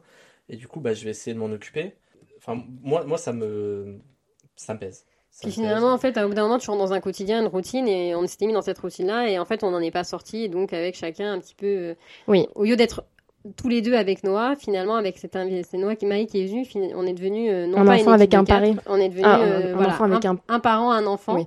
Julien faisait plus de choses avec Noah parce que du coup, au tout début, ben, le tout petit bébé, quand il a moins de 3 mois, moins de 6 mois, même, ils sont très proches, euh, ils dorment, ils, ont besoin de toi euh, beaucoup, euh, beaucoup, et du coup, t'as as, t'as- t'as forcément un moment où t'es moins disponible, et donc du coup, on, on pouvait, je pouvais pas jouer avec Noah et Maï qui joue dans son coin, comme on peut le faire maintenant, qui sont un peu plus grands, où c'est plus facile de, de le faire attendre. Un petit bébé de quelques mois, il, il, il attend pas, en fait. Donc on était vraiment plus euh, bah, tous les deux, quoi, séparés, Mais chacun avec un enfant. Ça nous affecte, euh, mais à plein de niveaux, je dirais, parce que euh, c'est pas juste la, la, la relation avec l'enfant, c'est-à-dire que on a un fonctionnement et un rapport au travail aussi qui est, qui est différent. Moi, je suis extrêmement dans, je suis dans, je suis dans l'organisation extrême. Genre, mon travail, c'est entre telle heure et telle heure, et je vais faire le maximum, maximum, maximum pour faire tout rentrer dedans. Et j'ai des temps pour tout qui sont très, très marqués dans la journée. Alors que euh, Marine, elle est euh, beaucoup plus dans, euh, je pense, dans, dans l'instant présent, dans ce qu'elle a besoin de faire sur ce moment X, et avec aucun problème pour étaler plein de choses, ou plutôt éclater ce qu'elle a besoin de faire sur des moments complètement différents de la journée. Ça ne la dérange pas de travailler le soir, alors que moi, Oui. je, dé- je déteste ça, par Oui. exemple. Je préfère Et- passer du temps à la journée avec mes enfants. À certains moments, je me dis, bon, ben, en fait, Oui. finalement, à ce moment-là, je vais être avec eux. Mais ça me dérange pas une fois qu'ils dorment. Et je sais que de toute façon, ils dorment, en fait, à un moment où j'ai passé du temps avec eux. Je les ai endormis. J'ai peut-être passé une heure à l'endormir. Et du coup, moi, j'ai mon compte de. J'ai passé du temps à faire dodo avec mes enfants parce que j'adore dormir avec mes enfants. Et euh, je me détache d'eux. Et là, je sais qu'ils vont dormir 3-4 heures. Mais ils n'ont pas besoin de moi. Ils sont contents, tout va bien. Et du coup, moi, je peux travailler à ce moment-là. Et je suis parfaitement détendue pour travailler à ce moment-là parce ouais, qu'en fait, vois, je les dérange pas. Mais Je suis ça, pas, je suis contre, pas complètement d'accord avec, euh, avec ça non plus parce que justement ça rejoint ce que je disais tout à l'heure que euh, moi comme je disais j'ai ce fonctionnement là et du coup la nuit je suis euh, bon j'essaie de dormir et quand c'était Noah je pouvais me réveiller pour Noah le prendre Et et, ça se passait très bien Ouais. et euh, je lui donnais des biberons machin et tout et puis pouf euh, je pas moi une demi-heure on me laissait peser et puis euh, on retournait dormir et ça se passait très très bien et là avec Maë ben y a pendant toute cette première année il y a eu un certain nombre de fois où vraiment je me suis retrouvé pendant une heure plus à faire euh, à essayer d'endormir Maë et pas je peux même pas m'asseoir ou quoi parce qu'il veut pas en fait. Euh, en plus c'est un bébé euh, vraiment il veut pas. Moi quand, c'est moi qui l'endors je me retrouve à faire des kilomètres et des kilomètres dans la chambre là-bas avec lui qui pleure ou qui arrête de pleurer mais si j'ai le malheur d'essayer de poser un bout de fesse euh, c'est reparti Marine elle a ce fonctionnement qui lui va mais moi ça moi ça m'allait pas et ça m'affectait aussi physiquement aussi sur euh, bah, mon sommeil sur des choses comme ça beaucoup de manière beaucoup plus marquée que euh, tu te dis qu'il va... En fait, je pense qu'il y a ce côté-là. Tu te dis aussi qu'il va pas s'endormir avec toi. Parce qu'il y a, il y a un peu d'appréhension. Alors que par exemple, ma mère, elle a pas du tout cette appréhension-là. Et euh, même quand ma mère était très petite, parce que le, le premier mois, elle est restée avec moi, elle a jamais de problème à Ok, ben va faire ce que tu veux et je vais m'en occuper. Et il va s'endormir. Et ça va très bien se passer. Et il s'endormait. En fait, je voudrais qu'on revienne au moment où tu t'es dit que tu étais en unité avec ce canapé Exact. pendant, euh, tu dirais, un mois. Ouais. Mais ça veut pas forcément dire que tu étais en congé parce que tu travaillais en Ouais. parallèle. Donc toi, ce canapé, et comment ça se passe en fait? Parce que euh, comment ça se passe dans Ben, le reste de la euh, maison Parce que ça veut dire que c'est Julien qui était en charge de Noah et de tout le reste. Alors le premier mois, il y avait ma mère, donc c'était super. Et euh, c'est grâce à ma mère, je pense que mon que j'ai pu justement se mettre dans cette phase et, et, et je pense que j'aurais peut-être que j'aurais arrêté d'allaiter dès le départ parce qu'en fait c'est hyper physique, c'est hyper demandeur, surtout au début, ça j'avais un peu mal. Ouais. Et euh, je pense que si j'avais dû m'occuper de ma maison, de mon enfant, euh, le bébé et de mon et de mon et de mon petit bébé, je pense que c'est extrêmement dur et, et, et- et je trouve que c'est une tâche euh, vraiment difficile. Là, il y avait ma mère qui prenait en charge tout. Ma mère s'occupait de, No- de Noah, s'occupait de la maison, elle faisait à manger.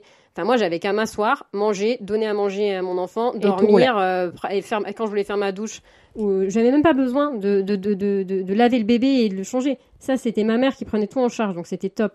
Ma mère est partie et là, après, on est dans une autre phase où j'ai continué de vivre ma petite vie et Julien s'occupait de tout. Ok. Julien a vraiment pris le relais, quoi. Julien, tu veux compléter? Ben oui, c'est-à-dire que moi je vois pas ça comme un, un relais dans le sens où justement je pense que ça a joué aussi dans encore une fois dans la dans ma façon de d'appréhender De te positionner de me ouais. positionner, tu vois.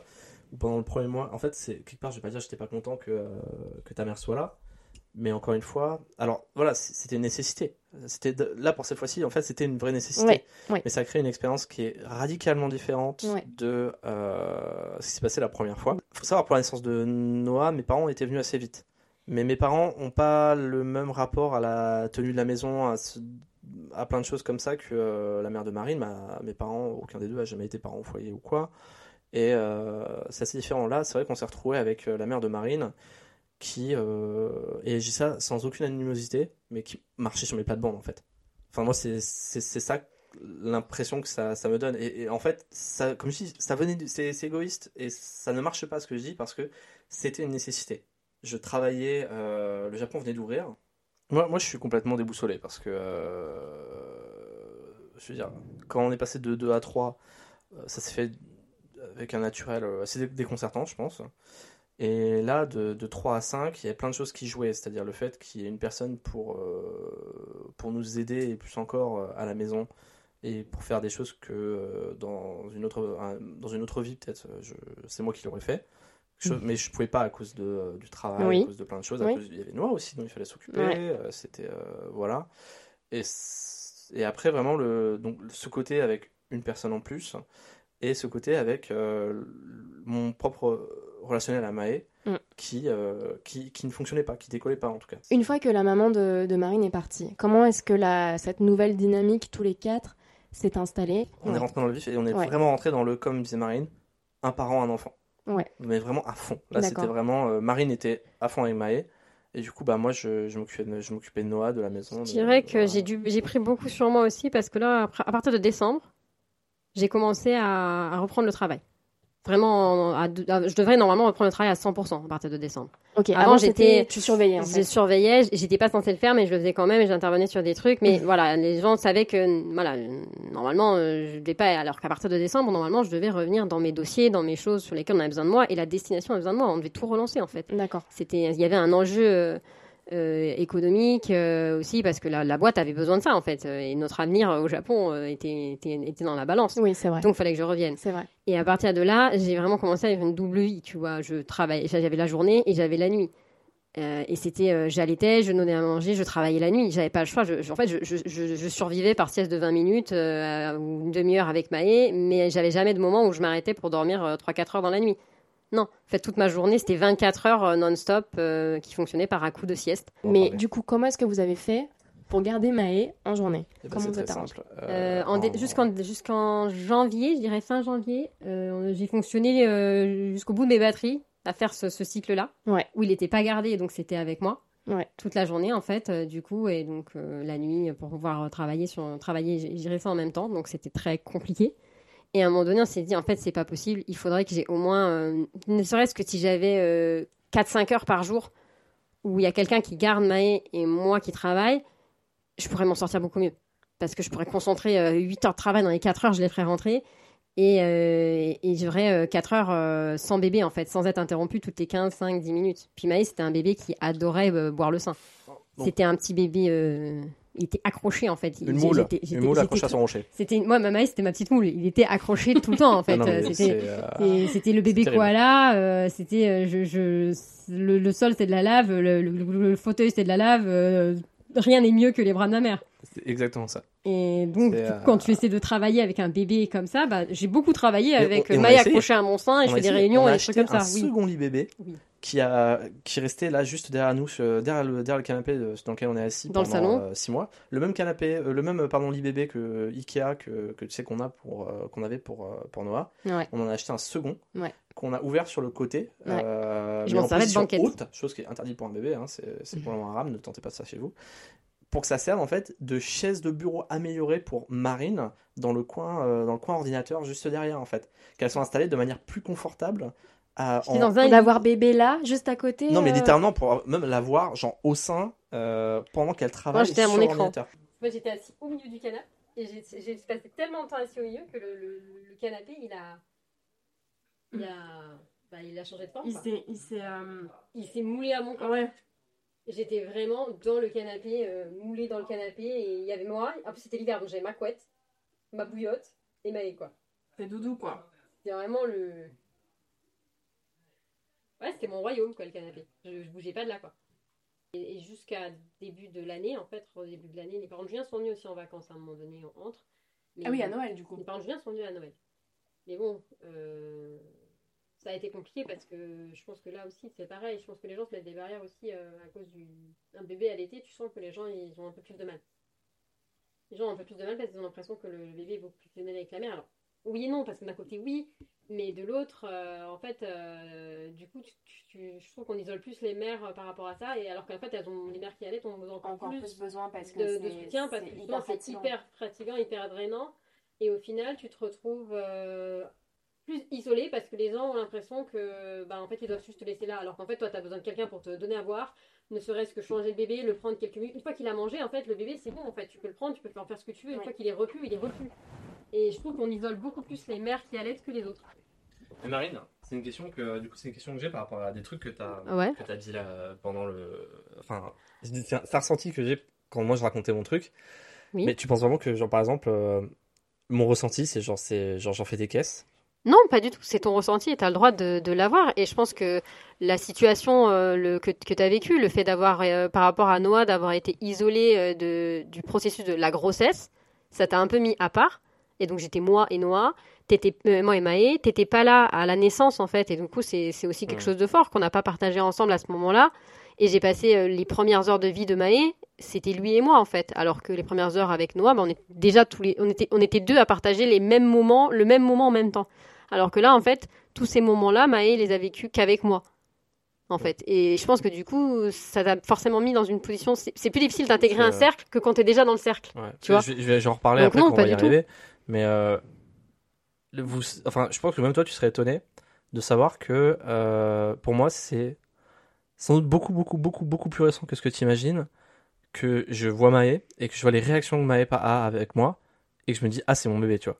Mais les gens n'arrivent pas à s'insérer dans la relation la mère Ouais. allaitante et son bébé, Parce je trouve. pense et du coup, c'était dur euh, pour Julien. Il y a des choses où, comme j'ai dit, moi assez vite, et même encore, c'est un truc qui s'est encore passé, genre il y a, y a- y a deux jours par exemple, où euh, t'avais besoin de finir un truc, et c'était euh, c'était minuit ou minuit et demi, il s'est mis à pleurer très fort, et moi j'ai passé une heure à essayer de le, le rendormir, et impossible. Mais parce qu'en fait, il y a une dif- ce que tu dis, c'est qu'il y a vraiment une différence quand il pleure et que Marine va le chercher, il se calme. Ouais.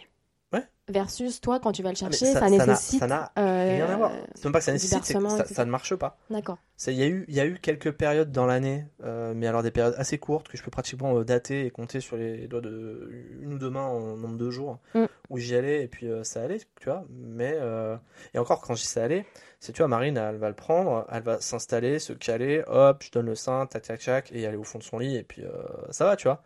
Moi c'est j'y vais, je le prends dans mes bras et honnêtement ça me prend une heure, si pas une heure et demie. Alors, ça me fait penser à un autre truc. C'est que, en fait, cette espèce de. Je mets des guillemets, mise à l'écart, qui a commencé à se mettre. en- Enfin, qui s'est installée enfin, au moment du suivi de grossesse et qui s'est petit Ouais, à petit. euh, Creusé.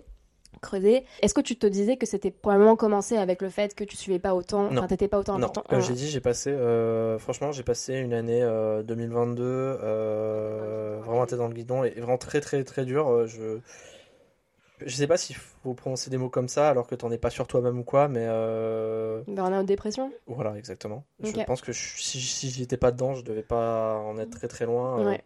à l'été, on va dire. Et euh, nos- on avait bien envie d'aller quelque part, mais on n'osait pas du tout. Euh, aller en vacances ou quoi, on s'est fait pratiquement forcer par nos employés. euh, Non, par par nos employés, associés. nos associés, nous ont mis dehors en De toute façon, on mode. n'avait plus, on n'avait plus employés.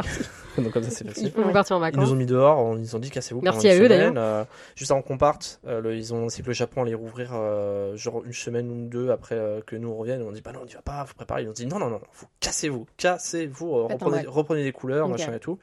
Et en revenant, le fait d'avoir pu me relancer dans un, un projet professionnel qui, euh, qui me motivait, euh, j'étais reparti à fond. Mm. Mais je voyais pas pour autant les enjeux euh, de la. Enfin, ce qui était en train de se passer avec euh, la grossesse. Avec Tu t'en es rendu compte quand en fait?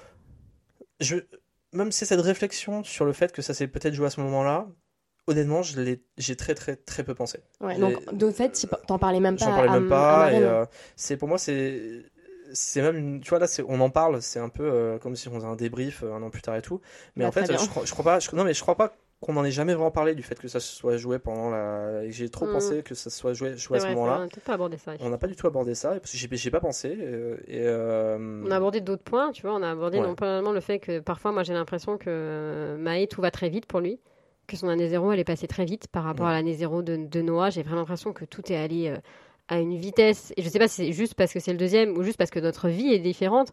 Noah, il est né pendant euh, l'année. Il est né en 2019 et donc son année zéro, c'est l'année du Covid. C'est l'année où le monde était entier était en pause, en Oui, fait. oui. ouais.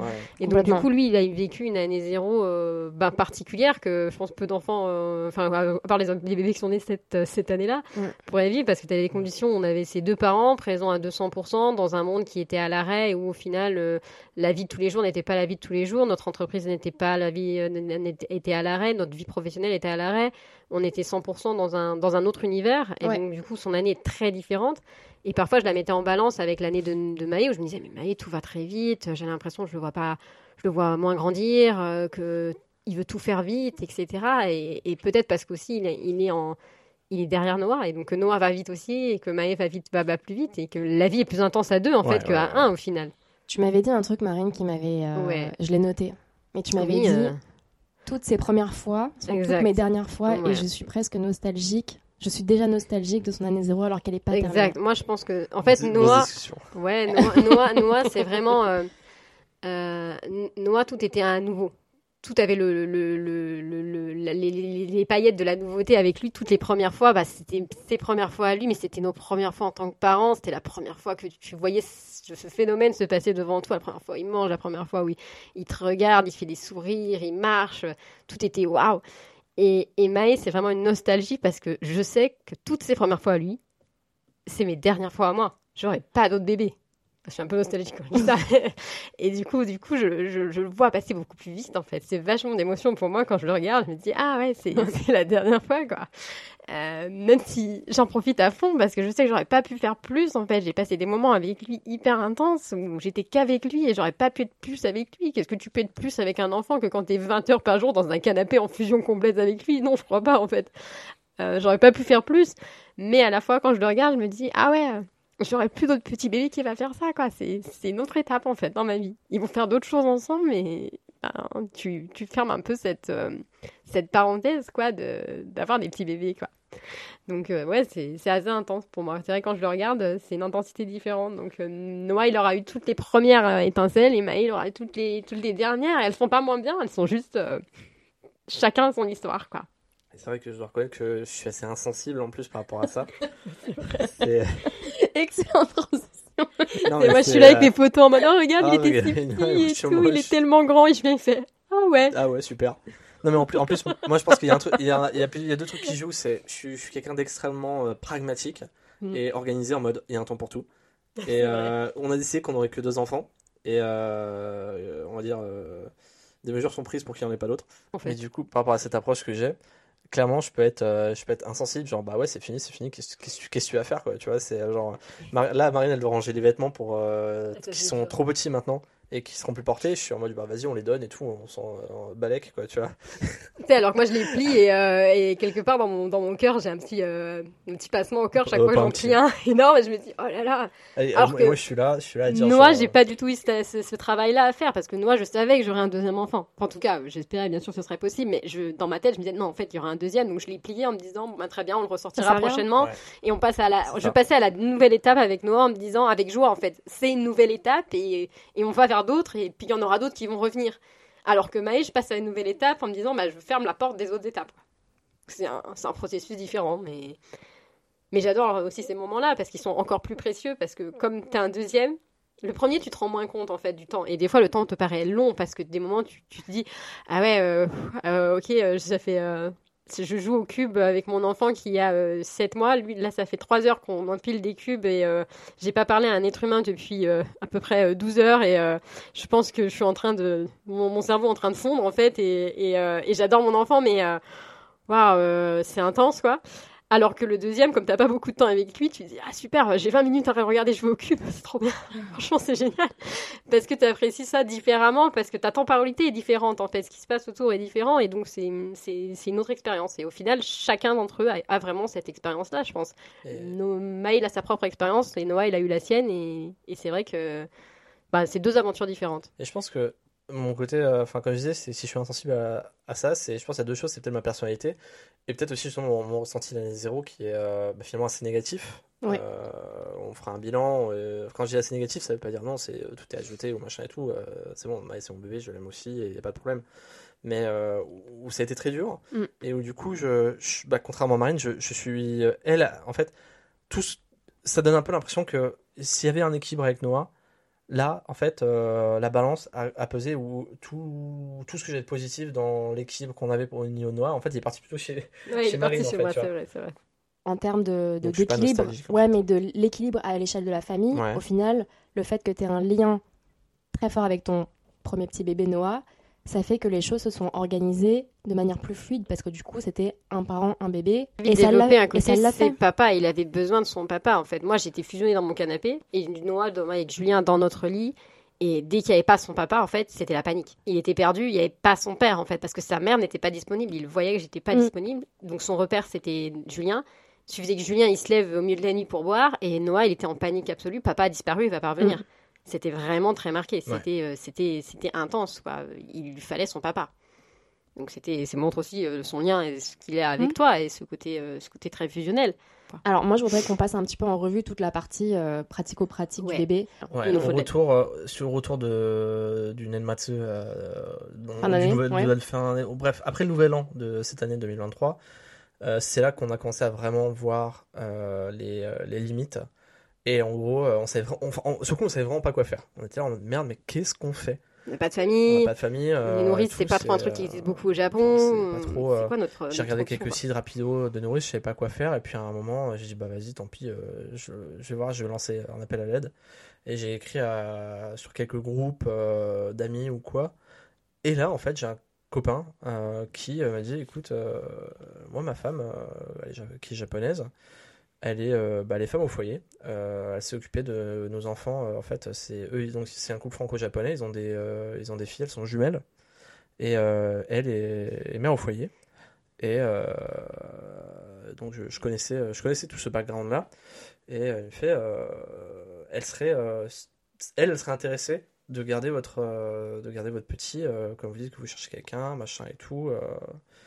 Eux, euh, tu sais, c'est, euh, c'est, je vais pas donner de nom, mais c'est, euh, c'est Hum qui a euh, avec ses jumelles. Ah oui, oui, oui, et bah sa femme, ah oui. Et puis en tous les deux, on s'est dit immédiatement, bon, Surtout qu'au début, de la configuration, c'était que moi, j'allais travailler à la maison et qu'elle allait s'occuper de mon bébé à la maison. D'accord. Donc du coup, on s'était dit, bah, en même Mais- temps, je serai là et il se passera pas grand-chose. Mais à ce stade, déjà, on savait aussi que c'était un truc, une façon de faire qui pouvait pas Non. fonctionner longtemps parce qu'on avait vu, par exemple, quand mes parents étaient, euh, quand mes parents étaient venus euh, pour les fêtes, problème que Maë est trop petit, s'il sait que sa mère est dans, dans la pièce euh, ou dans l'appartement, Il va la réclamer. il va, il, il réclame. Ouais. Et ça, mes parents, ça, ça les enfants, rend- ça les rendait fous et, et c'est des sons qu'on avait eus.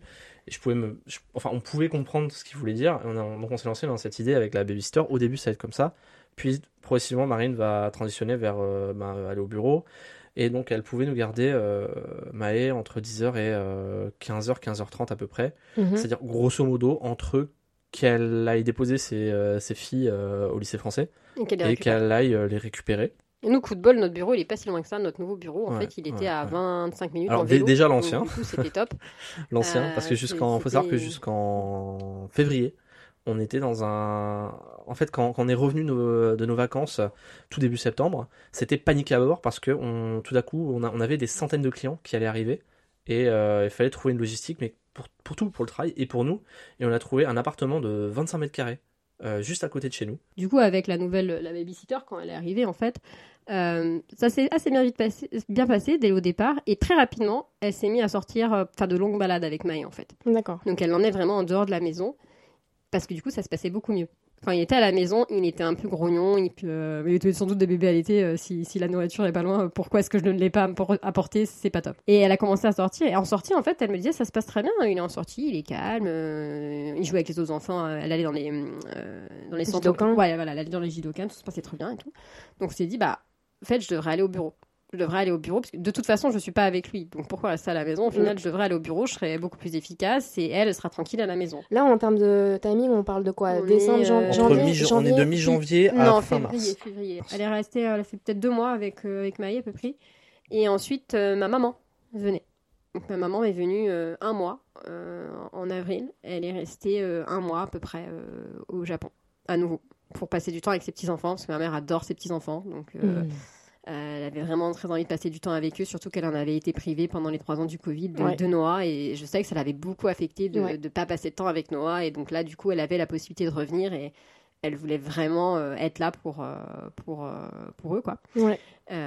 Et donc elle est revenue et elle a passé un mois ici, ce qui était très bien aussi parce que nous c'était la haute saison. Donc à ce moment-là c'était différent je pense. En tout cas mon ressenti était là, peut-être que le tien sera différent. Le ressenti était différent parce que Julien et moi on était au bureau Mm. et ma mère était ici avec les enfants. Donc ma mère gérait les enfants, euh, elle allait les chercher à la crèche, elle s'occupait de Maë la journée, etc. Pendant que moi j'étais au bureau et Julien était au bureau. Et donc du coup pendant un mois... euh, pour moi, c'était assez cool parce que bah, j'avais pas besoin de m'occuper de la nourriture, des, des, CD de, de, Oui, de, de- encore de une trucs. fois, encore toute une fois, charge, toute l'intendance, toute la ouais. charge mentale des enfants, c'était ma mère qui l'avait. Et en même temps, en plus de la charge d'occuper les enfants, je savais qu'ils étaient contents. Noah était super content parce qu'il adore sa grand-mère. Euh, ma mère euh, fait des jeux avec lui, des trucs. euh, elle a plein de temps pour faire des trucs qu'il adore avec lui. Et il était très très content d'être avec sa grand-mère. Et euh, j'étais content qu'il passe du temps aussi avec ma mère, qu'il avait sûr. vu tout petit et, et avec qui.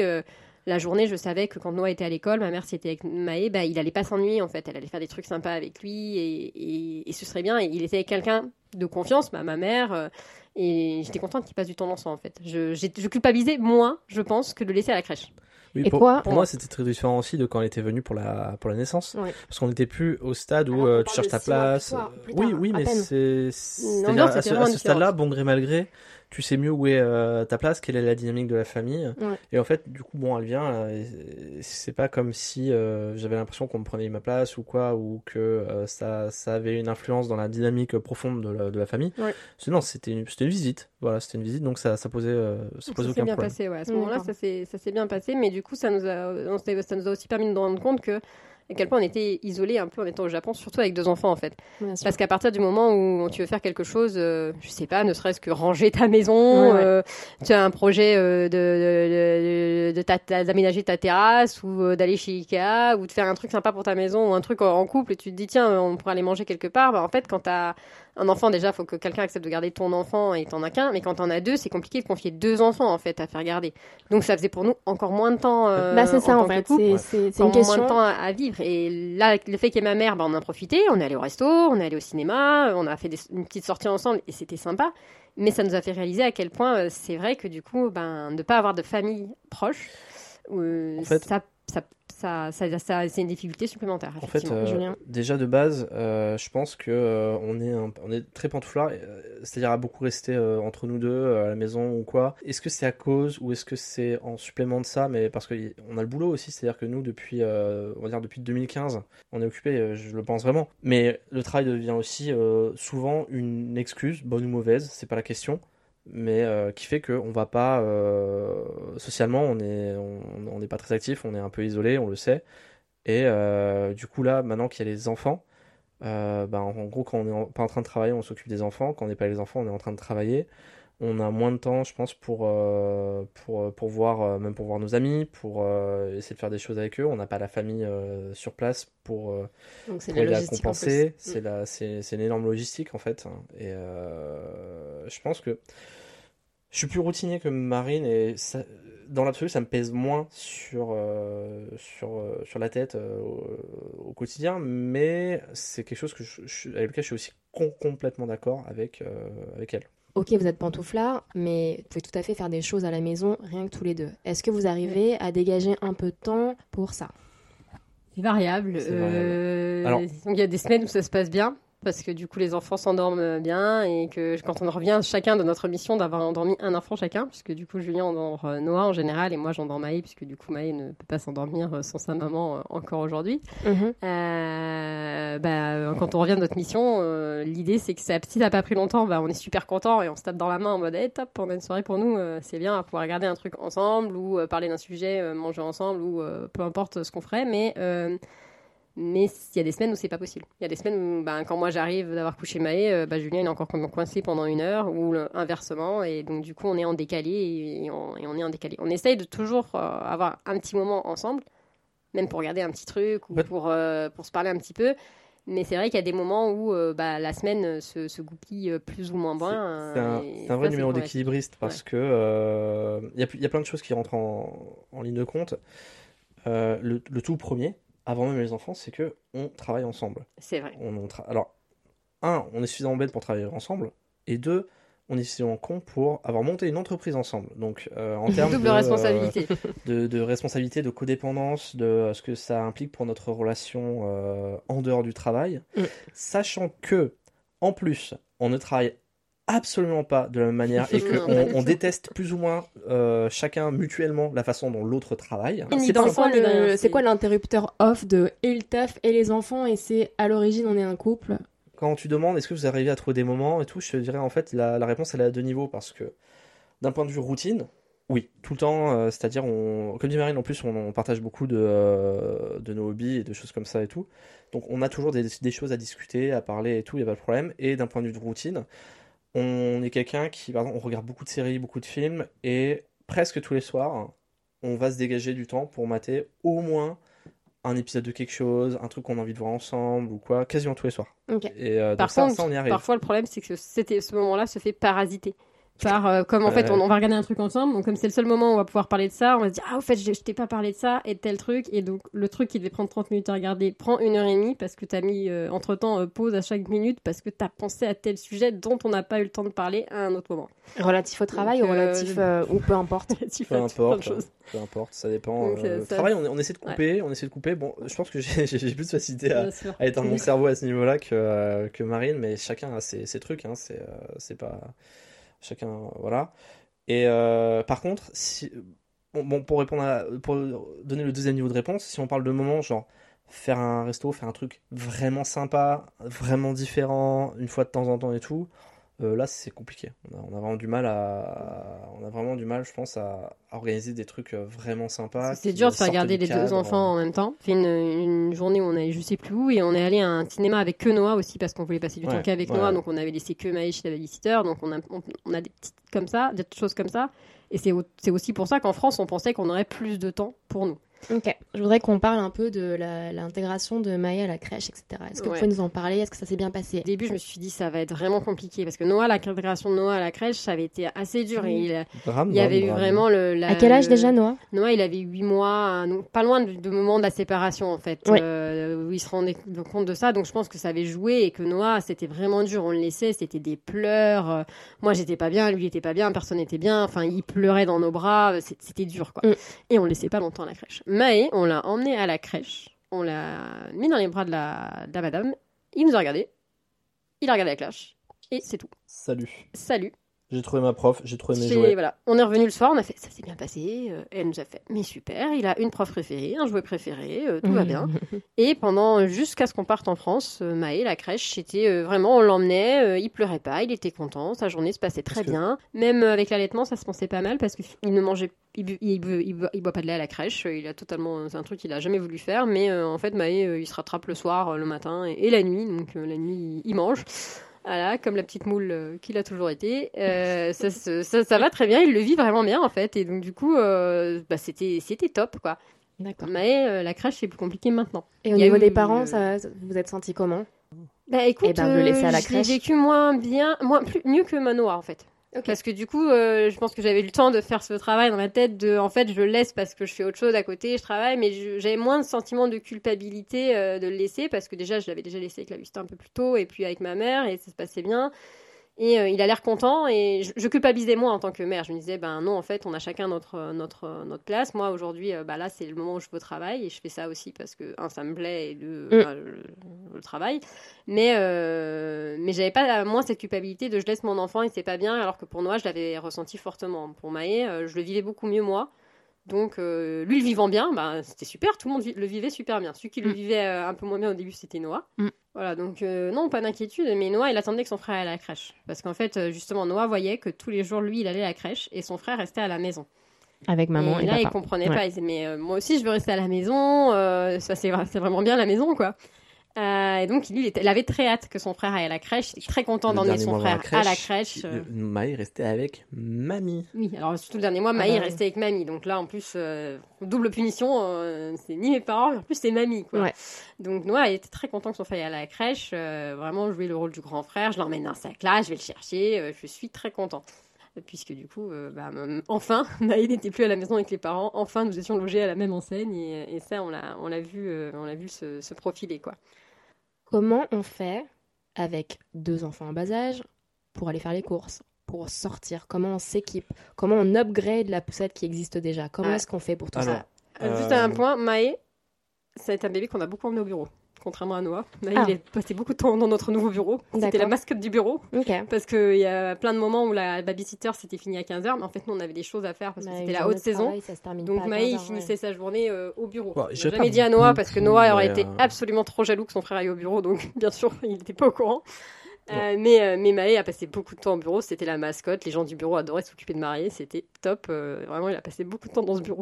Mais alors, pour l'action de la logistique, en fait, euh, je pense que c'est plus mon rayon pour ces questions-là, d'aller faire les courses, machin, euh, tout ça. Vraiment, donc là, on a une poussette yo-yo que euh, les- je pense que euh, peut-être la plupart des auditeurs connaissent, qui est poussette pliable, Oui. homologuée par toutes les compagnies aériennes. Qui C'est un podcast en, français, voilà, donc à mon donc, avis, yo-yo, c'est. voilà, ouais. Donc vous savez peut-être que la poussette yo-yo, elle a un petit siège.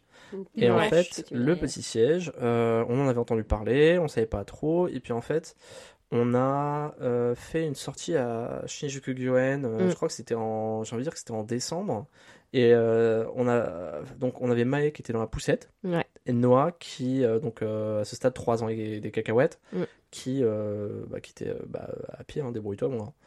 Euh, puis bon, bah, bon, en fait, il était là. Non, c'était des distances trop grandes pour aller de chez nous à la gare, pour aller de la gare à Shinjuku-gyoen et machin et tout. Il arrêtait pas de se plaindre, portez-moi, portez-moi, et tout. Mm. Et puis on, on réfléchit déjà à la, à la, à la- au petit siège pour la, pour la yo-yo. Ouais. Et on a été testé. on- il y avait un magasin où on savait qu'il l'avait euh, disponible, au moins en test. On- Isetan euh, Absolument.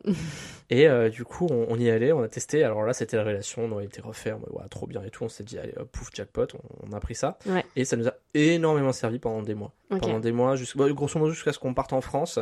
C'était Euh, l'accessoire. on avait déjà commencé à la décrocher un petit peu parce qu'on s'était rendu compte que comme il y avait la, la planche, Noah il faisait plus l'effort de Ah, marcher. Flemme, flemme, Ah flemme. oui, du coup, pour les courts trajets, on l'enlevait pour qu'il marche un peu parce qu'on voulait pas l'habituer à, à ne du pas coup, marcher. euh, du coup, du coup, pour les logistiques, ben, c'est-à-dire que il y, avait plusieurs choses. C'est-à-dire que s'il fallait, euh, s'il fallait par exemple libérer euh, du temps à la maison pour euh, ranger des trucs ou quoi, bah du coup, il y en avait un qui prenait euh, la poussette avec euh, un devant, un derrière. C'est-à-dire un euh, Maë dans le, dans le truc principal, Noah qui était assis ou quoi, et tu vas au parc pendant un moment. Tu prends un sac à dos, quelques sacs de course, et euh, tu trouves moyen euh, d'accrocher ça comme tu peux sur la poussette, parce qu'on a le supermarché juste à côté du, du grand parc, euh, à côté de chez nous. Ouais. Et là, bouffe, t'as gagné deux heures dans la journée, t'as réussi à faire tes courses. Tu es obligé de faire des tours euh, en fait. ouais. Donc t'en as un qui sort avec les enfants, pendant les l'autre il a deux ça. heures top chrono pour faire le. C'est là, t'as déjà, t'as déjà vu ce genre de, de vidéo où pendant deux heures t'as un parent, enfin t'as un truc en accéléré où tu dois tout ranger en deux heures, tu dois tout dégager, le bordel qui traîne chez toi, la lessive, le, la, la vaisselle pour faire le maximum de choses en un minimum ouais. de temps pour être euh, top chrono quand l'autre rentre. euh, bon bah on est on, Voilà. C'est pas pas la- hyper intense parce que t'as pas vraiment le temps Et de vous alterniez mais voilà Vous alterniez ça euh, Les- ok. dans les rôles sont assez bien sont assez définis. ouais ouais Et après, bah, tu, en fait. tu fais comme tu peux, parce que par exemple, euh, tu vois, j'ai fait un truc très très drôle avec euh, donc les, audi- les auditeurs auditrices qui nous écoutent, qui sont à Tokyo, connaissent peut-être Hippo Hippo, Mhm. le, le réseau euh, de la petite enfance. Qu'on salue. voilà, qu'on on salue tout le monde. Et qu'on remercie. Et absolument. Mais alors vraiment, hein, Ouais, Marine ouais. l'avait euh, mentionné dans le premier podcast, mais euh, nous, ça nous a vraiment énormément aidé pendant la première grossesse. Ouais. Euh, et du coup, euh, j'avais été un, je crois que c'était, je sais plus quand c'était, si c'était avant la naissance de Maë ou pendant l'année de la grossesse de Maë ou quoi, j'avais été un atelier sur les écrans. Ah oui. Et alors, c'était le truc, c'était une réunion des alcooliques anonymes, c'était incroyable, c'était vraiment extrêmement drôle. C'est-à-dire, ça commençait, euh, enfin, voilà, c'était vraiment genre, tu, faisais le tour, le tour de, euh, de- des, des participants, et tout le monde expliquait euh, les conditions dans lesquelles il laissait euh, son enfant regarder euh, trop trop ou machin ou quoi. Et Et, mais, mais de- en mode vraiment super Kenai, genre on, ah, on est, on est vraiment trop. Enfin, genre, j'ai- On est j'ai- des j'ai merdes, mais on j'ai fait ça parce J'ai que- honte, mais euh, voilà. Et c'était très drôle. C'est super rassurant en fait. Voilà, c'était très drôle. Et puis surtout, on a eu des discussions qui sont vraiment très intéressantes sur euh, le, euh, le contexte de l'utilisation des écrans, des choses comme ça. D'accord. Euh, les gens qui nous écoutent, qui pourraient être abonnés au Monde, pourraient être intéressés de chercher un article qui a été publié, donc j'ai envie de dire ce mois-ci ou le mois dernier. Ah, Ouais, écran. c'est moi aussi, je crois. Ouais, c'est faudrait chercher écran, enfant, peut-être. D'accord, on le mettra en référence. recherche, Qui, parle aussi de, voilà, de, de comment, bien sûr que les écrans gardent, ont, ont une influence, mais tout a une influence quelque part, Bien et sûr. que ça dépend beaucoup du contexte familial, de ce que tu fais avec, de comment t'expliques, euh, plein de choses comme ça. De la fréquence, du dosage, Et, tout ça. euh, ouais. de fréquence, dosage et euh, donc tu... bon et tu sais quoi on se rassure comme on peut mais euh, le Oui, fait- c'est vrai. voilà le, le- le fait est que mais c'est tout ça pour dire que c'est vachement intéressant et que on va dire fort de ses, de ses bonnes excuses Ouais. bah oui c'est vrai que Noah il regarde plus la, la télé euh, il va regarder je sais pas on va lui faire regarder euh, des, Babar. Babar ouais alors Babar c'est depuis quelques temps ouais Ouais. Euh, il a Il y a la beaucoup grosse regardé période Winnie l'ourson. Winnie euh, l'ourson, oui, le vieux de- Winnie l'ourson de 89, euh, D'accord. qui passait euh, TF1 au Club Mickey ou je sais plus quoi. Mais euh, donc voilà, la logistique c'est quand même tout un truc qui arrive, hein, quoi qui arrive. euh, Enfin voilà, c'est un travail d'équipe. Par Ce contre, qui a servi pour Noah ouais. resserre pour Maë, vous complétez un peu en fonction de la défaillance du produit. Ah, mais Maë, il a rien. Je suis désolée pour lui, on l'adore. Ah, oui, il a des produits physiques, produits euh, physiques. il a, il a, il a, il a le droit à rien en fait. Il a tout ce que son frère avait parce que c'est en bon état et que en fait les vêtements pour bébé ça s'utilise pas beaucoup assez de temps par rapport à ce qu'ils sont. Ils sont nés au même moment, Exactement. donc en fait Maë il a pas de chance. C'est vrai, il est vraiment né euh, à la même période que son frère. et Il a les mêmes vêtements que son frère. Alors je sais pas si les mêmes couleurs lui iront, mais c'est dommage. Et les jouets c'est pareil en fait, euh, c'est top parce qu'ils utilisent exactement les mêmes choses et euh, et c'est la malédiction du petit deuxième, je pense. euh, il a tout ce que son frère a déjà eu. Là, oui, exemple typique, on avait un, on, on vient de chan- rechanger le, le- on a mis le deuxième siège sur notre vélo. On a un vélo électrique euh, comme beaucoup de gens au Japon. Donc euh, Manoa a son siège derrière. On a remis le siège de devant qu'on avait pour pour. Et on s'est dit tiens, faudrait qu'on achète un casque pour Maë parce qu'il a pas de casque pour vélo. Et on va au magasin de vélo. Et là, en fait, euh, ben, en fait non, on n'achète pas un casque pour euh, pour Maë. Maë va récupérer le casque de son frère parce que son casque est un tout petit peu juste. Et Noah Ouais. va avoir un nouveau casque. Et Bah, Noah il- était il super ans. content, un nouveau Bah casque, mais trop Ouais. bien. Attends, le Komachi Shinkansen, s'il Ah te plaît, top, quoi. top, Ah, quoi. ouais, écoute. Oui.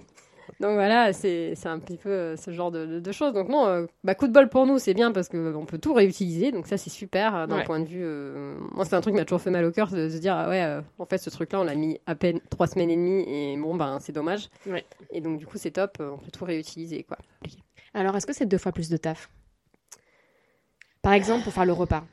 Parce que Noah, au final, il est suffisamment grand pour manger la Ouais. même chose que vous, peut-être coupé un petit peu en plus petit, mais, Non, ouais, Noah, maintenant, il mange vraiment comme nous, donc du coup, c'est assez simple. mais est-ce que c'est deux fois plus de taf?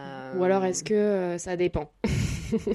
Ça dépend, mais au, au début, ouais, tant qu'il mange pas euh, vraiment, tant- quand, euh, quand tu retombes, au, alors t'as la- le- au début c'est facile parce qu'au début c'est du lait, Bah donc, oui, euh, oui. du coup super simple. Ouais. Et vient le moment où tu commences la diversification alimentaire et en fait là tu te replonges dans la diversification alimentaire alors que t'avais un petit peu oublié que ah ouais c'était des petits, des- c'était des petites purées, ah ouais c'était des petits morceaux hyper cuits que qu'il y a que lui qui mange. C'est vrai que du coup tu replonges là-dedans et toute la partie où avant qu'il commence à vraiment manger des morceaux plus gros et que tu puisses commencer à donner des petits bouts plus de ce que toi tu manges, t'as une période qui est assez dense. Ouais. Et donc, du coup. T'as refait la même chose? T'as Ouais. fait un petit peu de DME, un petit peu de petit pot Exactement, j'ai refait la même chose euh, parce que du coup ça avait super bien marché pour, euh, pour Noah, comment nous on aime bien manger et euh, moi ça me faisait plaisir de cuisiner pour eux. Ouais. Euh, No- Noah en plus, ben, je me disais ouais c'est bien, il, il va, il va développer plein de goûts et moi je me suis dit ah, c'est pareil, il va développer plein de goûts. Alors pour le coup c'est deux enfants qui aiment bien manger donc c'était pas trop dur à ce niveau-là, tous les deux ils aiment bien manger. Mais, euh, mais Maë est beaucoup plus marqué quand il aime pas un truc que Noah. Donc Le- l'été arrive. L'été arrive. C'est c'est quelque chose qu'on savait qu'on allait faire depuis un moment. Les billets étaient pris depuis le mois de février. On allait aller. euh, Donc, moi, je suis euh, de la région de Brest. Et Mhm. Marine, elle est de la région de Saint-Etienne. Aucun de nous deux n'habite dans ces grandes villes-là. hein. C'est- On est euh, autour, dans des communes autour. D'accord. Nos parents sont dans des communes euh, autour. Et c'était prévu qu'on allait passer euh, un mois chez l'un, un mois chez l'autre. Euh, Et puis juste, il y a eu un, un truc qui s'est greffé, qui est que on allait passer les premiers jours chez mon frère en région parisienne. Ouais. Euh, donc c'est super, on a, par- on a pris l'avion. Euh, Alors l'avion. L'avion. Bah, en fait, euh, là, c'est voilà, c'est On avait plus d'appréhension à prendre l'avion. C'est-à-dire Parce que là, euh, la première fois qu'on avait pris l'avion pour la France, c'était en 2019 et donc Noah, il avait euh, Deux mois. Deux mois, donc c'était Dodo. stress pour nous, mais en fait Ouais. easy en vrai. Euh, alors que là, on se disait ah ouais, c'est vrai, Maë, il est au stade où euh, ben, il a envie de gratter un peu partout. Et puis Maë, Maë est un gros aventurier. Contrairement à Noah, Maë c'est un aventurier de l'extrême. Noah c'était un bébé, tu l'as tu l'as dans un coin, il bougeait pas. Ouais. Donc c'était hyper facile. Mm. Maë, tu l'assois dans un coin, tu te retournes, euh, ça y est, il est descendu les trois escaliers. Euh, c'est c'est très compliqué. Donc on s'était dit, ah l'avion, compliqué. Et Noah, on savait que ce serait facile, parce qu'il était au stade où il était un peu plus grand, on allait pouvoir lui donner des livres, euh, peut-être il allait regarder un film ou deux, et euh, manger des petits snacks, parce que j'allais regarder des trucs euh, pour lui donner des boîtes à snacks, et il était trop content et tout, c'était top. Maë, c'était notre grosse inconnue, genre... compliqué. Donc on avait gardé la cartouche, c'est pour ça que j'avais... euh, Pour, inconsciemment ou pas consciemment, euh, parce que ça, il y a d'autres pas- d'autres d'autres- d'autres choses qui rentrent en compte, mais euh, j'avais pas arrêté d'allaiter non plus euh, du coup à- en disant D'accord, ah tiens il me faut une cartouche euh, D'accord. au cas où j'ai besoin euh, de, de calmer l'animal euh, dans La la, petite moule, la quoi. petite moule. euh, il faut que je puisse avoir un atout euh, avec moi euh, pour survivre à 12 heures d'avion. euh, je pense que c'est c'est 15. pas c'est- ouais, 15, 15 heures en plus 15, parce que l'aller c'était super long. Et en fait, on- Ouais. quand je dis euh, vraiment amateur, c'est. euh, on, on monte dans l'avion, c'est le tard le soir. En plus, les petits ont été. euh, c'était dur, c'était un vol de nuit, euh, donc décollage minuit et des cacahuètes. Ouais. Mais là, les petits, ils sont, ils sont de leur vie. Ils, Fatigué, ils en ont Noah. Noah, il a 3 ans et demi, mais il est, il est, enfin, il est pas, est si grand quand même. En fait, il est vie, petit, ouais. il est Ouais. fatigué. Euh, on s'installe, euh, l'avion décolle, Noah a- il y a- s'endort. la, ba- la Noah s'endort, la bassinette arrive, Maï dort. Et là, comme des amateurs de première, on décide que ah bah c'est bien, il dort, bon bah tiens, on va faire ce qu'on a envie de faire un peu. Je ensemble, un euh, peu, ah, machin, je un peu, je avez pas dormi. Mais non, on n'a pas dormi. Donc enfin, au, quand même, au bout de, au bout de une ou deux heures, on était là en Non, mode tu t'endors. ah, euh, tu t'endors un petit peu, mais à ce stade-là, eux, ça fait déjà ben euh, deux heures, trois heures qu'ils dorment ou même un peu plus, je sais plus.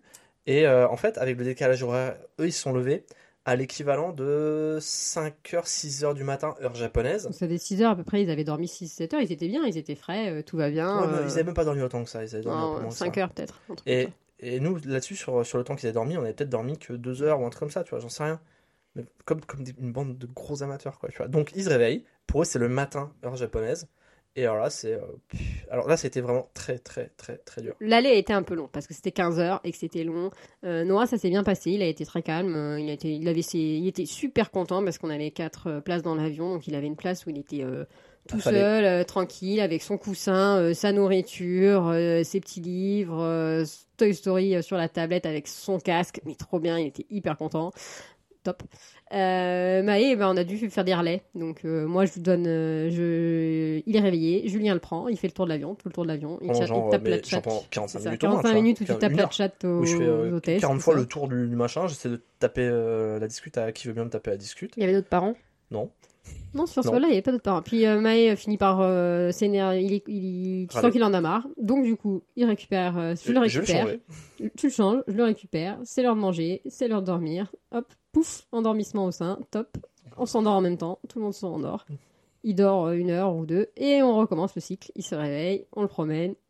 En fait, voilà, c'est le, change, c'est le milieu, début milieu du vol qui a été le plus dur. Surtout quand, quand ils se sont réveillés, quand on s'est rendu compte qu'il restait 9 heures de vol. C'est horrible. et là, tu te dis genre. euh, Et c'est long.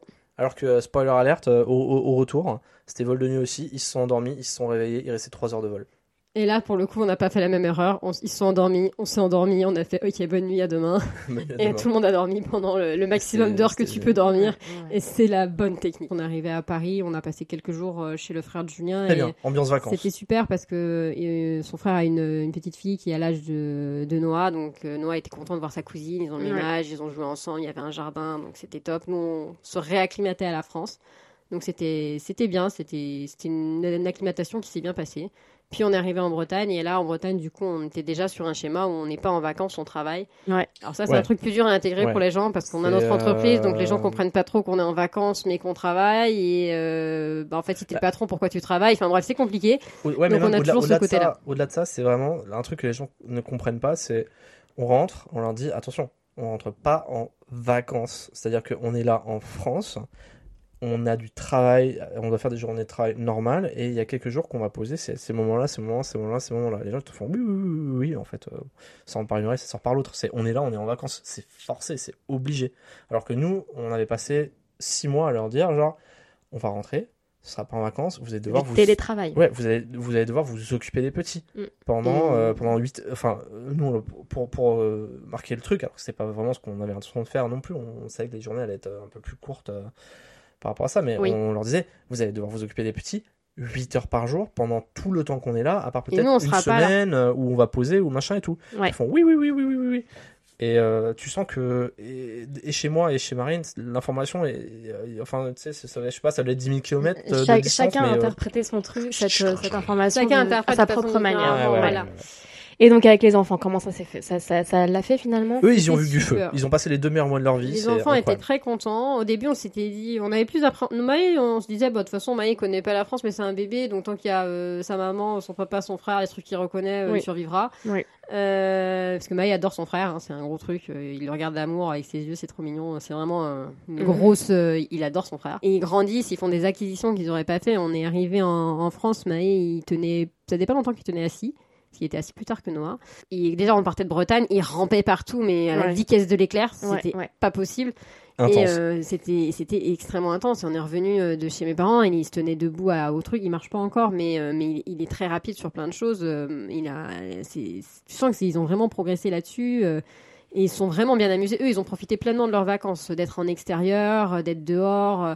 Et pour les parents Nous, euh, c'était plus ambivalent, je pense, les vacances. À la fois, on avait, euh, ça fait longtemps qu'on voulait rentrer en France. Je pense qu'il y avait beaucoup d'attentes de notre part, mais aussi de la famille, en fait. La famille a beaucoup d'attentes. Ça fait longtemps qu'ils t'ont pas vu, qu'ils attendent que tu sois rentré.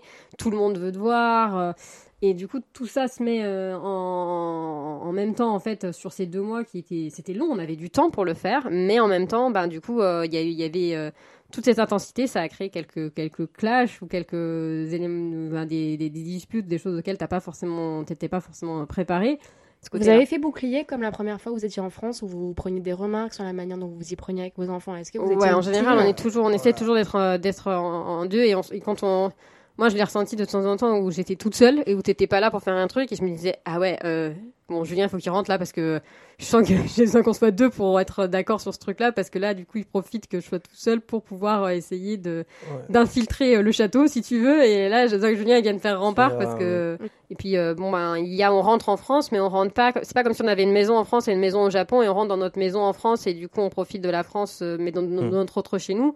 On rentre chez nos parents et rentrer chez tes parents quand t'es toi-même un adulte et que t'as toi-même une famille et que du coup, bah, maintenant, c'est ta famille avec les règles que t'as construites avec ton conjoint. Bah, ça peut rentrer en, conf- en, Tout à fait, en clash avec ce que ta famille, les règles que t'avais dans ta famille quand t'étais leur enfant et c'est pas forcément euh, évident et compatible.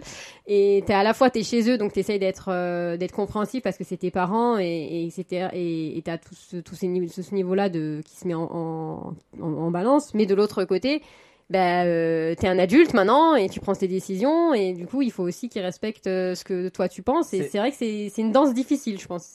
Parce que ouais t'as as ce côté là où on est à la fois euh, en vacances à la fois on est incrusté chez nos parents mais en fait c'est on est installé pendant une longue durée parce qu'on était un mois chez chaque famille mais mais c'est pas chez nous il y a pas nos affaires c'est pas rangé au bon endroit t'es toujours un petit peu tu marches sur les plates-bandes des autres tu vas dans la cuisine pour préparer un truc pour tes enfants bah en fait il te faut 45 minutes pour trouver euh, le bol pour ranger le truc etc Ouais. et, euh, euh, et du coup ça c'est c'est des contraintes un petit peu supplémentaires Ouais. Et, et puis de l'autre côté tu profites des gens un, un truc qu'on n'a pas ici c'est vrai que bah du coup on, on a vu notre famille Ouais. qu'on n'avait pas vu depuis super longtemps tu peux échanger des moments que tu vois pas et donc des moments ça te met en quand tu rentres un séjour comme ça, je pense qu'il y a toujours le moment où tu te poses la question de. euh, c'est difficile de vivre écartelé entre deux parties en fait. Quand je suis au Japon, je ressens moins. Moi, moi, je le ressens moins quand je suis au Japon parce que j'ai mon quotidien, ma vie, on a notre vie ici et j'aime notre notre vie ici. Et quand tu retournes en France, bah ça te frappe de. Enfin moi, ça me frappe de plein fouet de me dire ah ouais c'est vrai en France pendant ce temps, il s'est passé ça Mhm. et j'ai manqué cet événement-là où j'étais pas là à cet anniversaire ou à cet événement que la famille ils ont fait ou que les amis ils ont fait et, et j'aurais aimé euh, participer à ce truc-là. Alors que quand je suis dans ma vie au Japon, bah, ma vie se déroule. Et donc, du coup, tu as ce moment où tu marches entre deux, euh, entre deux mondes un peu et d'essayer de trouver l'équilibre entre les deux. euh, c'est pas toujours évident de pas chez toi, Et en, alors que et en moi, plus, il faut comprendre c'est- aussi, c'était que euh, c'est un voyage en France qui est venu clôturer une période de deux ans euh, depuis le moment où on a lancé la, la- on s'est lancé sur le projet Corée euh, Ouais. vraiment à fond à l'été 2021. Ouais. Euh, ça, ça clôturait une période de deux ans extrêmement intense entre le travail, euh, la naissance de Mae, euh, la reprise du Japon, tout ça. Et en fait, c'était, euh, c'était un peu compliqué de se dire que euh, tu allais faire ça et t'étais en France, t'étais content de voir les gens, mais t'étais tout le temps en tension en fait. Tout le temps, tout le temps, tout le temps, tout le temps. Je voudrais qu'on parle du retour au Japon et du coup Ouais. le retour à la crèche. Bah, en fait, c'est assez simple. Euh, la crise de la séparation que Mae a pas fait parce qu'il était en France et qu'il était avec euh, ses parents euh, et tout ça, mais il l'a fait en, en revenant. Ouais. Je le retour à la crèche et il s'est dit genre, Là, Maë, il a vécu de plein fouet. Le... Ah ouais, alors déjà, Maë, le pauvre, deux mois, on l'a habitué à manger du pain. Donc euh, là, il vit un petit peu le, mais pendant deux mois, il a vécu comme un Le sevrage. le hein. sevrage d'avoir pas de... En plus, tout le monde lui filait du pain. Tu sais, t'as l'impression que les enfants en France, euh, ils veulent quelque chose, on leur donne un bout de pain. C'est un petit Donc quignon. voilà, il mangeait du pain toute la journée. Et là, euh, bah, du coup, il n'y a pas de pain. Donc c'est ça, il l'a vécu difficilement. Et Ouais. la crèche, ça a été très très dur. C'était vraiment des crises. euh, Vraiment, il pleurait, mais euh, c'était un enfer. Et même là, il se calmait pas. En fait, à la crèche, il disait, ben ouais, ça s'est pas bien passé. Il a pleuré toute la journée. Euh, vraiment, tu sentais qu'il le vivait très très très mal. Et le soir, il rentrait. euh, c'était vraiment le retour de la petite moule. Et je me décroche pas du tout, du tout. Et je dois rester accrochée à ma maman parce qu'on sait jamais à quel moment elle va partir, en fait. Comment vous avez réussi à gérer aussi le jet lag avec deux enfants? On l'a pas géré, ça s'est très mal passé. C'était dur? Euh, Enfin, oui, ouais, à l'aller, ça a été super facile parce que je trouve que dans, le- dans l'autre sens, euh, c'est facile. Donc vers la France, c'était pas si dur que ça. Euh, les deux, on était en vacances chez ton frère, donc deux trois jours. On a dormi un peu tous ensemble et on était dans les vibes et les vacances.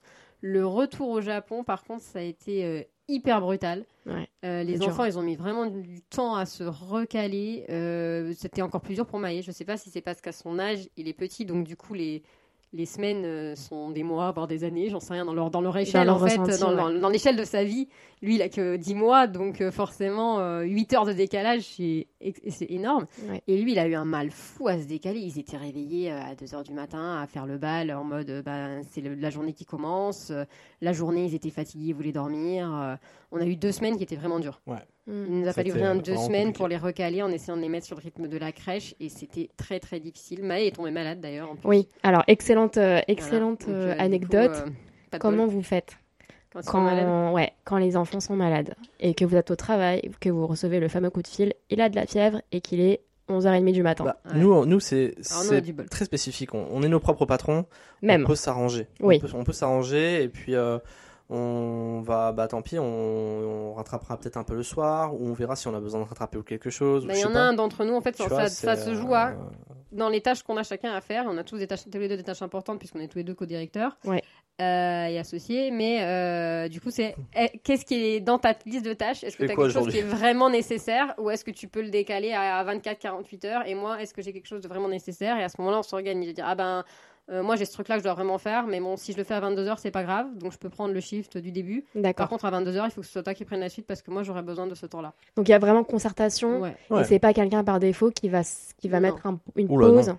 D'accord. Ouais, c'est vraiment, on, on- voit entre nous lequel d'entre nous peut se libérer, et parce que de toute façon, il faut qu'il y en ait un qui se libère, donc euh, quoi qu'il arrive, euh, il faut qu'il y en ait un qui y aille. Ok. Euh, très très rapidement, euh, les gars, je sais que vous avez chacun des passions euh, qui prennent un peu de temps. Ouais. Euh, Julien, je pense notamment aux jeux vidéo. Ouais, ouais, Comment ouais. tu fais pour dégager du temps pour jouer aux jeux euh, vidéo faut- ça, ça va, assez- en fait, c'est assez facile. Enfin, je sais pas comment dire. Mais oui, moi, de toute façon, c'est des, loisirs de maison. hein. J'ai envie de dire, ça va être jeux vidéo, mater, euh, mater des trucs, euh, un peu faire des maquettes. euh. et du coup, euh, donc, si je veux jouer, euh, ce qui est, euh, ouais, ce qui mon, ma- sans doute mon loisir numéro un, bah, souvent, c'est le, c'est le soir quand ils sont couchés. D'accord. C'est, euh, c'est- mais c'est, moi, je suis très dans l'organisation, comme je te disais, il y a un temps pour tout. Et beaucoup de cette organisation, je la fais en me disant, si je fais ça maintenant et que je me donne à fond là, j'aurai ce temps qui va potentiellement se libérer euh, à tel moment. D'accord. Donc euh, c'est pour ça que je vais être euh, vraiment très très très très intense entre, par exemple, bah, dans les moments où je sais que de toute façon je peux faire que des tâches ménagères, des choses comme ça, des trucs comme ça, j'essaie de faire vraiment le, le maximum possible pour que quand il n'y a pas par- les enfants Ouais. euh, et que c'est pas un moment que je veux qu'on se garde pour nous deux, mais genre pour maximiser le temps que je vais avoir pour moi en fait. Tu vois, j'ai beaucoup de monde avant la naissance de Noah qui m'a fait euh, cette remarque en mode Ah ouais, tu vas avoir un enfant, euh, dommage pour toi, euh, c'est la fin de ta vie, tu vois. genre, ça, ça a été très marquant. C'est à une soirée euh, post Tokyo Game Show euh, bah, en 2019 Mhm. où euh, il y avait beaucoup de monde. On était, je sais pas, on était 20-25 à l'Izakaya et puis beaucoup de ces personnages, je les avais pas vus dans l'année. Ils avaient découvert à ce moment-là que j'allais être papa, machin et tout. Oui, donc c'est juste avant l'arrivée Ouais, de Noah, ouais, en fait. ouais, c'est genre 15 jours avant, Ouais. euh, 3 semaines avant, je sais plus. Et beaucoup de ces personnages, j'avais envie de leur dire, mais tu sais même pas de quoi tu parles, chut, tais-toi. Puis en vrai, c'est pas très cool de dire ça à quelqu'un qui s'apprête à devenir papa. Bon, sachant que tu peux que faire des, des prévisions de comment ça va se passer. Bien sûr. Mais en plus, c'était beaucoup de personnes en effet qui savaient, qui savaient pas de quoi parlaient. Et qu'en fait, c'est juste, j'ai jamais lâché le truc. L'idée que, euh, c'est une constante, je pense, chez moi. L'idée que je veux mon, euh, mon temps pour faire des trucs qui vont euh, me faire plaisir, que ce soit pour du jeu vidéo, pour autre chose, pourquoi. Il y avait aussi beaucoup les siestes, par exemple, tu vois. Ah oui. Ou les siestes, où par exemple, si Marine était dans la chambre avec Noah à faire la sieste, moi j'étais là. Je faisais une power nap, 5 minutes, 10 minutes, histoire de pas m'endormir sur ma console. Oui. Et ensuite, je jouais pendant une ou deux heures, tu vois. Ouais. Et euh, le soir, euh, le soir, ben si c'est, euh, si tout va bien, comme je disais plus tôt, euh, 20h30, 21h, ils dorment. On mate un truc, un truc quelque chose ou quoi. 22h, euh, 20 21h30, 22h, ben, j'ai du temps pour moi. Et peut-être que je vais jouer jusqu'à 23h, minuit, 1h, selon comment je suis motivé. Et puis voilà. Ok. Marine, est-ce que le kimono fait toujours partie de ta Euh, oui, vie Oui, oui, toujours. Bah, en fait, j'ai la chance d'avoir une amie avec qui euh, je, je fais ça. Donc, Ouais. euh, du coup, on essaye en général, une fois par mois, de faire au moins une sortie. euh, on va quelque part et ça nous permet d'échanger sur nos vies, sur, nos, sur, sur- sur ce qu'on fait. Et donc, on y va forcément en kimono. Ça peut être une expo, ça peut être un, un afternoon tea, ce genre de choses. Et donc, du coup, ça m'oblige en fait à, à continuer. Euh, J'aimerais avoir un peu plus de temps parce que bah, du coup combiner deux enfants c'était difficile. Et surtout au début ce qui était dur c'est que euh, comme j'allaitais Maë en fait c'est pas du tout pratique. Alors je sais que c'est possible, je sais qu'il y a des filles qui le font et qui t'expliquent euh, comment tu peux allaiter en kimono et euh, franchement je suis très admirative.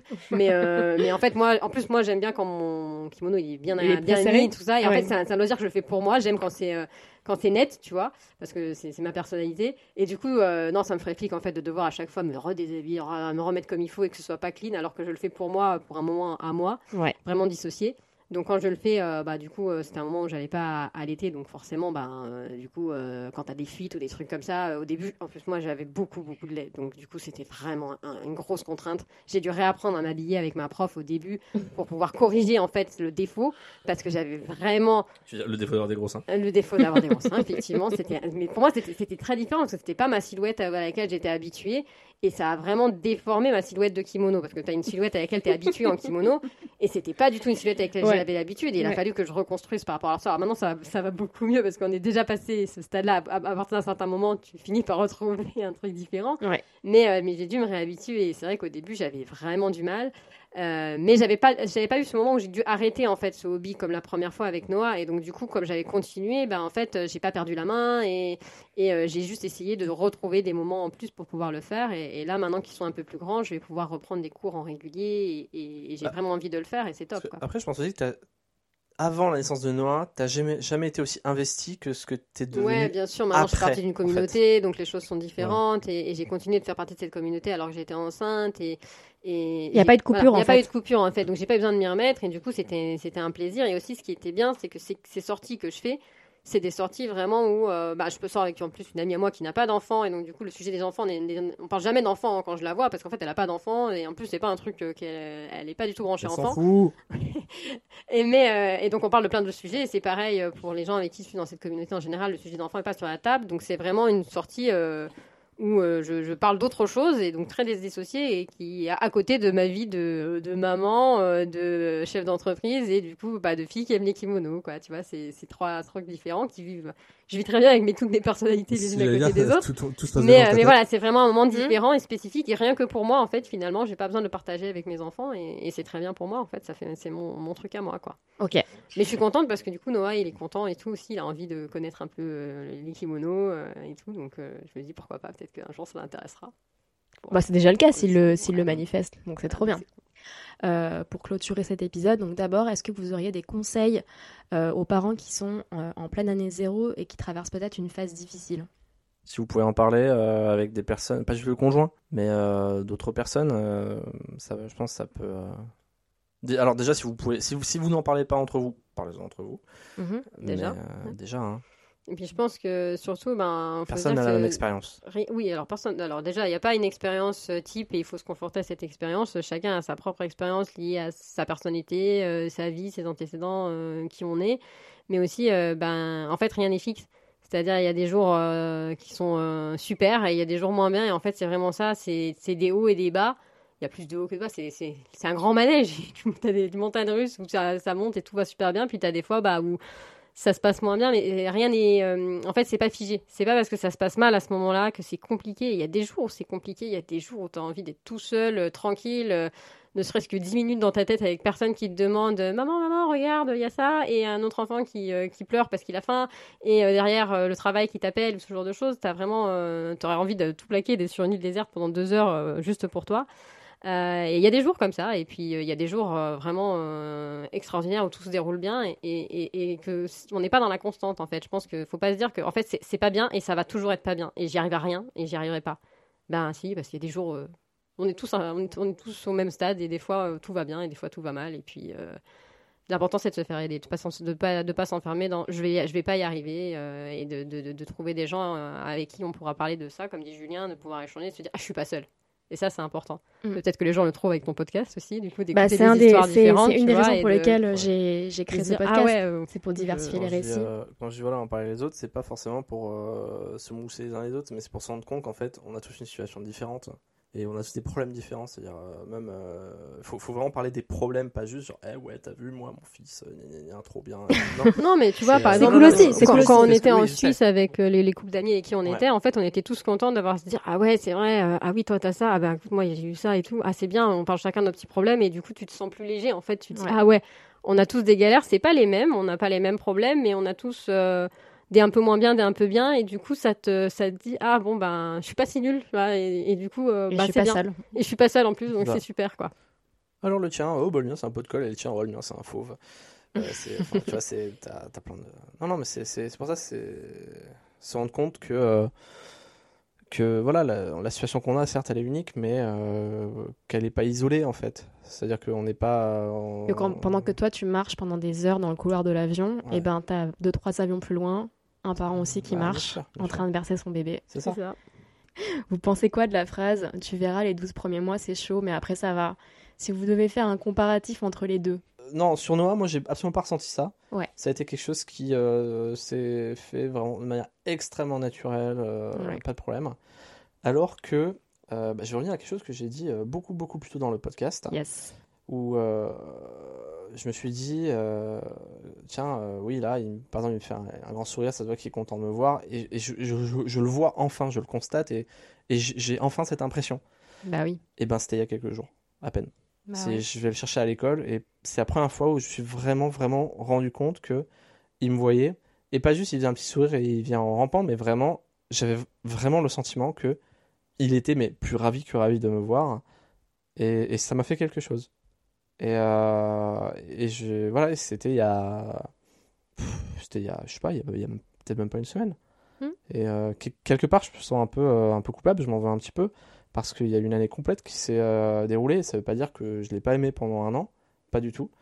Mais ça reflète vraiment la différence de l'expérience entre, entre lui et entre Noah.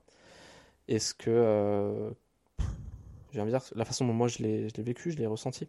Marine Ouais, alors moi je pense que bah, c'était deux années très différentes. Euh, à la fois, euh, bah, pour la première année de, euh, de Noah, du coup, son année zéro à lui, je pense que la phrase, euh, elle me, elle me, elle m'a plus parlé dans le sens, euh, je devais grandir avec, euh, avec, bah, je, je- je devenais maman en même temps que, que Noah euh, devenait un, un, un- bébé et devenait un enfant en fait, et, et du coup, euh, je- j'ai vraiment ressenti ce côté, ah oui, euh, il y a des hauts et il y a des bas, et euh, bah, ça m'a ça m'a vraiment permis de, de connaître aussi, d'aller jusqu'au bout de moi-même et de savoir ce que je pouvais faire et donc de, de devenir la personne que je suis aujourd'hui, en fait. Mais vraiment, avec, euh, j'ai- ressenti le côté, euh, tu montes et puis des fois, tu as la vague qui est un peu plus basse parce que ben, euh, c'est c'est compliqué, c'est un changement de vie complètement différent. Donc, euh, cette phrase, elle m'a plus parlé pour l'année de Noah. Ouais. Vraiment de te dire, ok, c'est c'est une grosse année, ça va changer ma vie à tout jamais. Et, et, ah ouais, c'est ça, en fait, devenir parent. Mm.